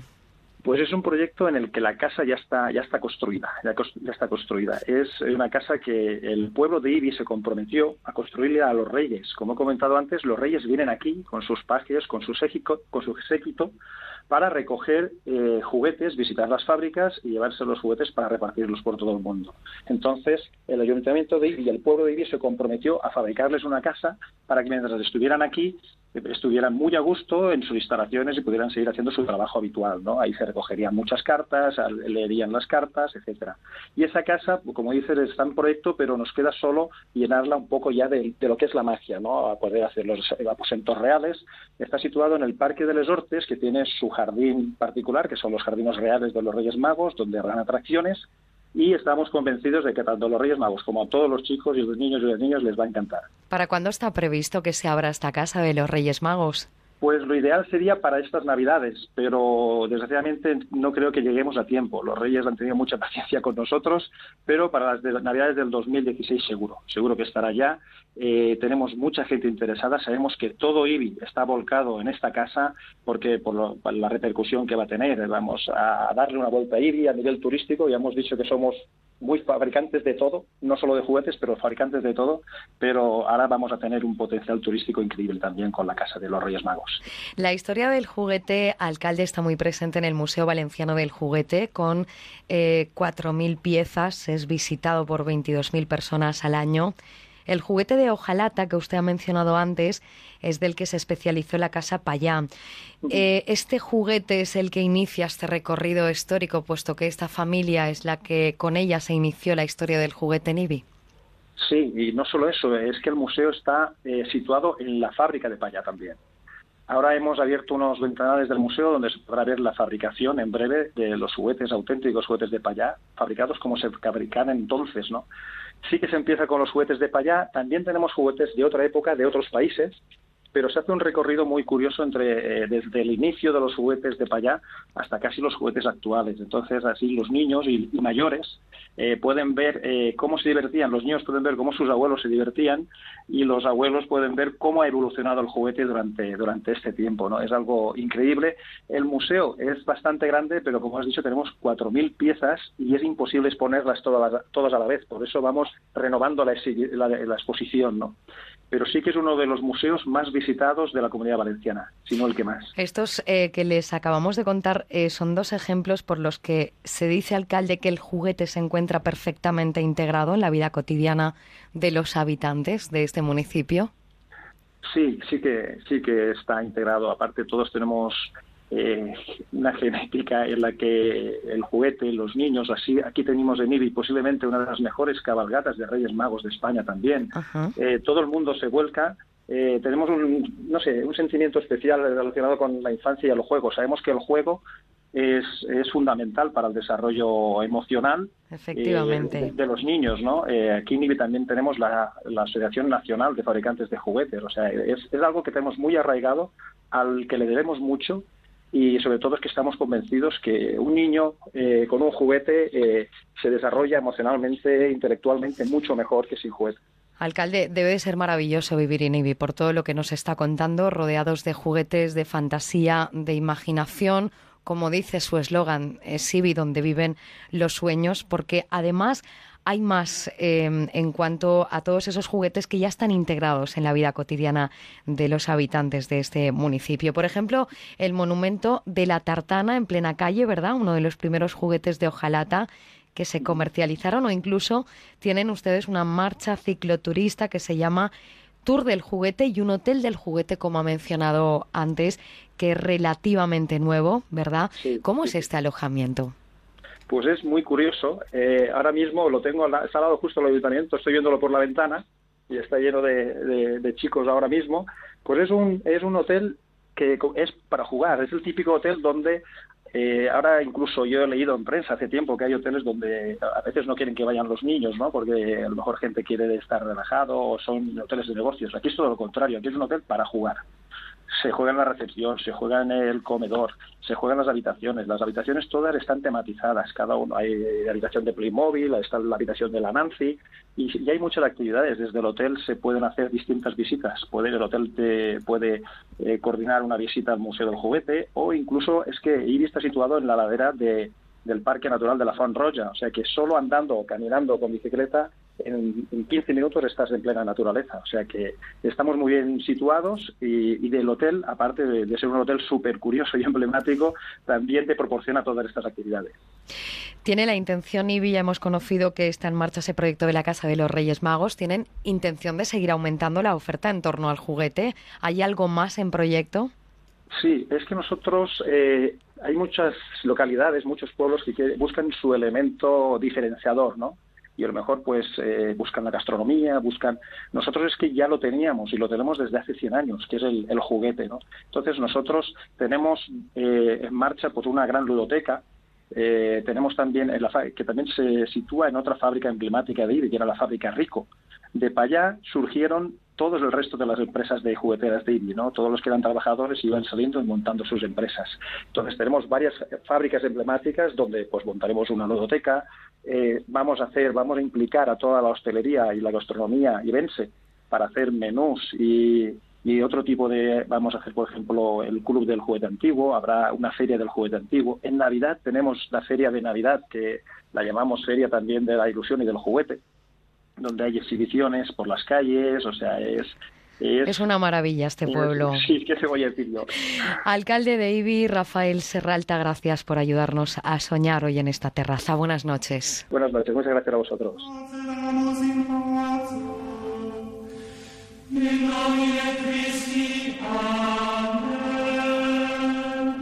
La terraza, Onda Cero.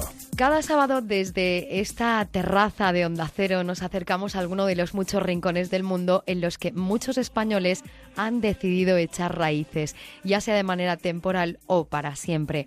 Hoy nos vamos a acercar hasta un país con unas peculiaridades que lo hacen muy especial y en el que como no podía ser de otra forma, también encontramos a muchos españoles.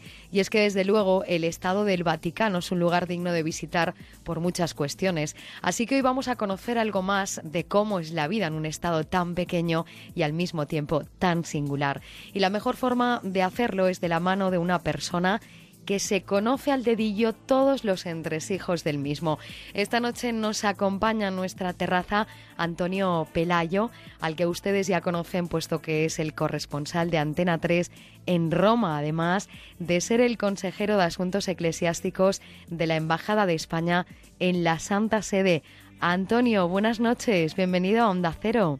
Muy buenas noches a todos. A ti también especialmente. Antonio, ¿cuántos años lleva usted en Roma? Pues yo llevo exactamente 30 años eh, de modo permanente. Había venido antes ya en otros periodos, eh, por periodos cortos, por periodos de trabajo de 15 días, un mes, pero desde hace 30 años, es decir, desde el año 85 estoy aquí permanentemente. ¿Se considera usted ya muy italiano? Mm, sí, más romano que italiano, para decir la verdad, porque Roma es una entidad muy única dentro de Italia. Pero sí, vamos, realmente mm, sigo siendo español por lo, también por los cuatro costados y de ello estoy muy orgulloso. Entre voy mucho a España, pero claro, lógicamente 30 años en una ciudad te marcan. Antonio, ¿cuántos habitantes tiene el Vaticano y cuántos de ellos eh, son españoles que usted conozca? Bueno, el, Vaticano como tal tiene pocos habitantes, porque vivir, vivir dentro del Vaticano eh, no creo que lleguen eh, a 500 personas, eh, de los cuales más de 100 son los miembros de la Guardia Suiza, que por tanto son suizos, otros, casi otro centenar son los gendarmes vaticanos, y luego, bueno, pues quedan yo no sé, creo que no llega, como he dicho, creo que no llegan a 500 personas y de ellos serán españoles no más de 40, 40, entre 40 y 50. No es, no es que haya hecho un cálculo exacto, pero vamos, son, son personas que trabajan en el Vaticano de un modo más o menos permanente. Por ejemplo, eh, la farmacia vaticana, que es una farmacia mm, con muchísimo público, que, que ahí se venden medicinas que no se venden en Italia, esa está prácticamente llevada por los hermanos de San Juan de Dios españoles. Y hay, hay otros cargos vaticanos que, que viven en el Vaticano dentro y que son españoles también. Yo creo que en torno a unos 40. Más de 30 años nos ha contado Antonio que lleva afincado allí en Roma, pero de esta ciudad del Vaticano, ¿qué es lo que más le llamó a usted la atención cuando llegó hasta allí? El Vaticano es, un, es una ciudad, es un Estado, es un Estado independiente reconocido por la comunidad internacional y como tal Estado tiene sus fronteras, eh, tiene, su, tiene su policía, tiene su, entre comillas, ejército, no hace la guerra a nadie, pero a fin controla la seguridad. Y es, por tanto, es un Estado independiente con todo lo que se supone, tiene sus propias fuentes de abastecimiento, su propia moneda, sus propios sellos, que son, todos son más bien por valor eh, numismático o por valor filatélico. Pero, en fin, es un, es un Estado independiente y como tal funciona. y además en eso es muy celoso de su propia independencia y de que quede bien claro que una cosa es Italia y otra cosa es el Vaticano. Entonces, bueno, pues eso es un mundo un poco cerrado, no, no llega a ser lo de la ciudad prohibida de Pekín, pero es un mundo donde no se puede entrar eh, sin más, hay que tener un permiso especial, es un mundo donde, como he dicho, vive poca gente y además eh, cuenta que si son 44 hectáreas y media, de esas eh, 44 hectáreas y media, casi la mitad son jardines. Con lo cual, y luego está la inmensa mole de la Basílica y de la Plaza de San Pedro. Es decir, que habitaciones como tal hay poco. Y, pero tiene su vida, es decir, hay, hay sus tiendas, hay, hay unos economatos al que solamente tienen acceso, lógicamente, los que viven o los que trabajan en el Vaticano, los que viven en el Vaticano, las embajadas que están acreditadas ante el Vaticano, y luego, pues eso es uno de los sueños de los romanos, es tener eh, la tarjetita que te deja entrar a, a al economato. ¿Por qué? Primero porque no se paga el IVA, con lo cual hace bajar el precio y además suelen ser productos de mucha calidad porque, por, así por decir cosas así concretas, la mantequilla viene de Dinamarca, la carne llega de Argentina, las cervezas son eh, las mejores cervezas belgas o, alemanas. En fin, o sea que hay, hay mucha calidad y... es decir, que las personas que residen en el Vaticano pueden hacer vida allí. Sí, sí, no, y hacen vida allí, es decir, en el, luego en el Vaticano hay una serie de, digamos, de comedores para los propios trabajadores por ejemplo, pues los que trabajan en la tipografía vaticana, que es una gran empresa, puesto que ahí se, ahí se imprimen libros y de, documentos del Papa en, en latín, en griego, en, en chino, en, en, árabe, en español, en francés. Bueno, pues esa gente come en el Vaticano. Luego se van, pero comen. Sí, o sea que ahí hay una vida, eh, eso, de una ciudad organizada, donde ahí pues eh, ahí se imprime el periódico El Observatorio Romano, por lo tanto los, los que trabajan allí pues eh, también tienen derecho a un, a un, a un comedor especial. En hay, es una ciudad donde se trabaja, se reza y se vive. Y. Eh, usted que acude diariamente a esta ciudad, ¿qué rincones tienen mayor encanto para usted del Vaticano? Sitios que quizá pues el público que acude no visita, aunque sean accesibles, o incluso sitios que están reservados para la visita de pocas personas. Cuéntenos. Bueno, el Vaticano realmente se puede visitar casi todo, menos bueno, menos las habitaciones privadas, lógicamente. Es decir, que los jardines, las basílicas y eso se puede visitar previo un permiso que hay que, hay que obtener.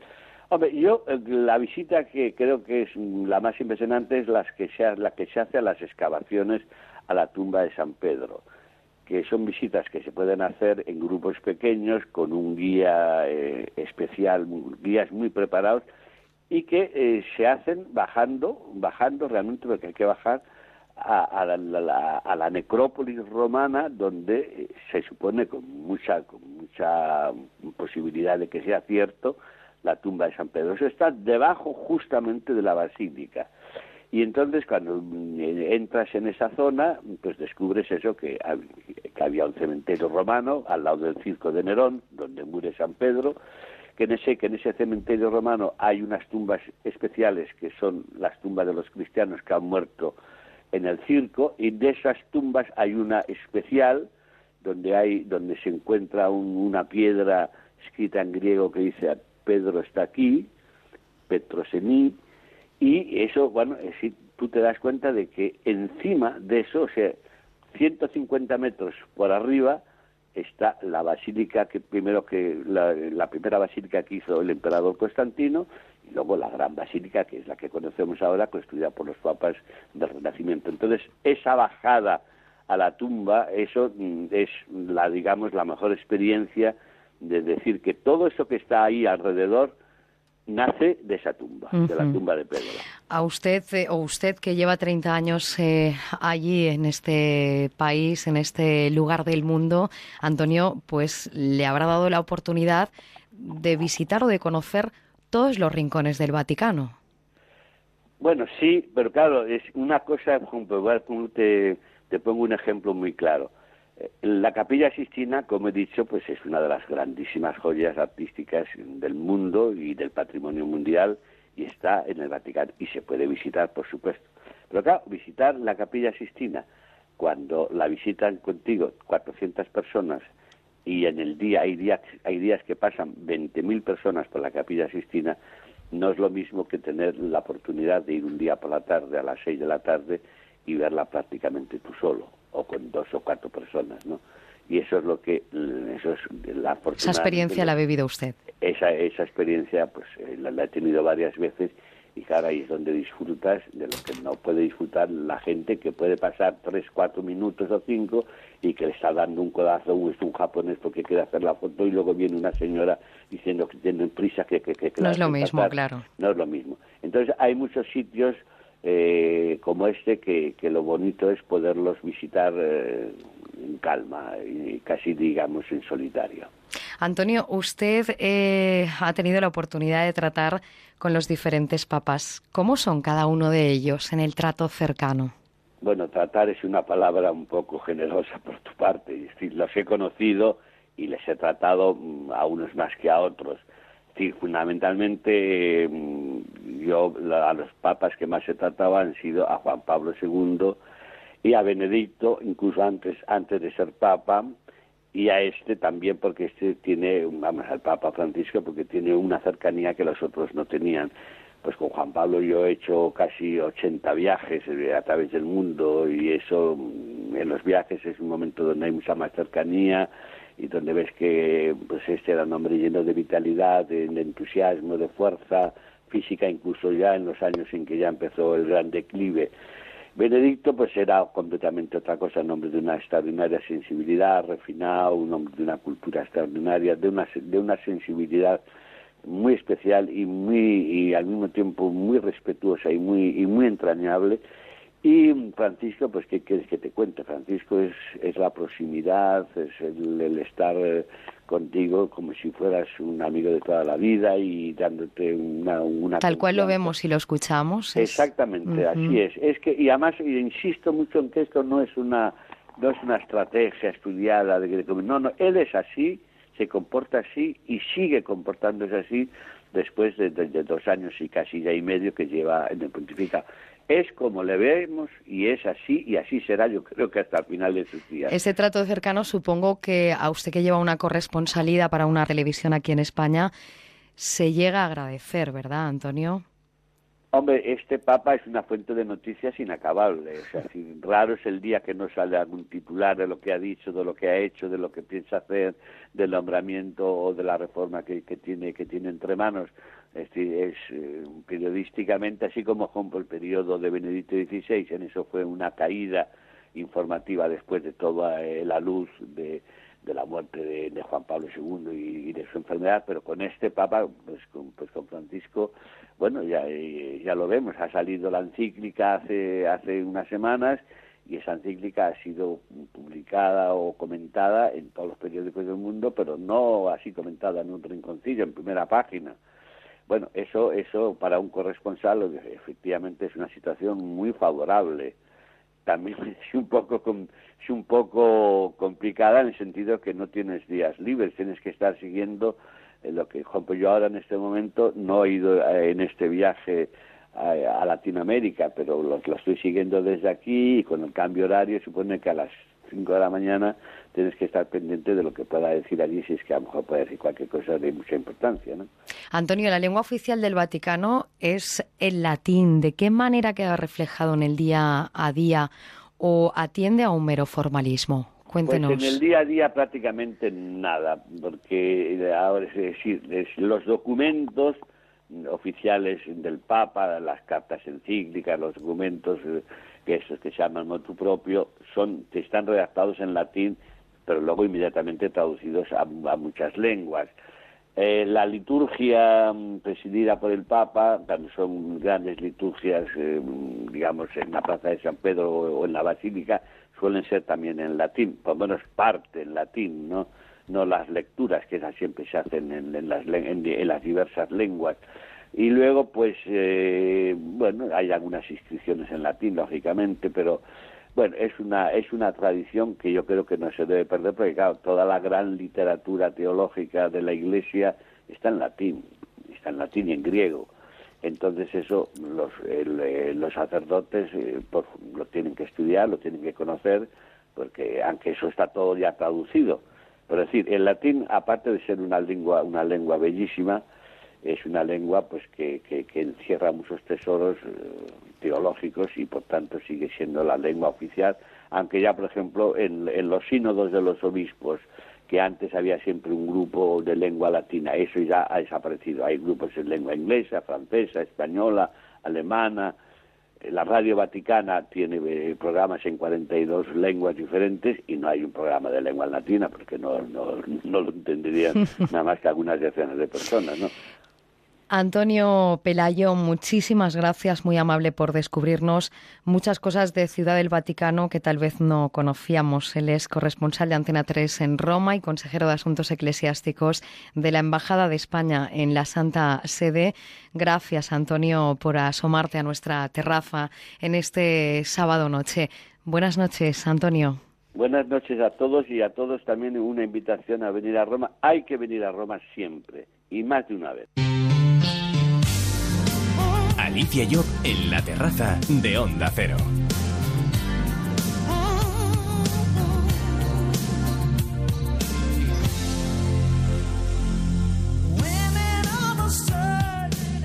Cerramos nuestra terraza por hoy porque la semana que viene volvemos.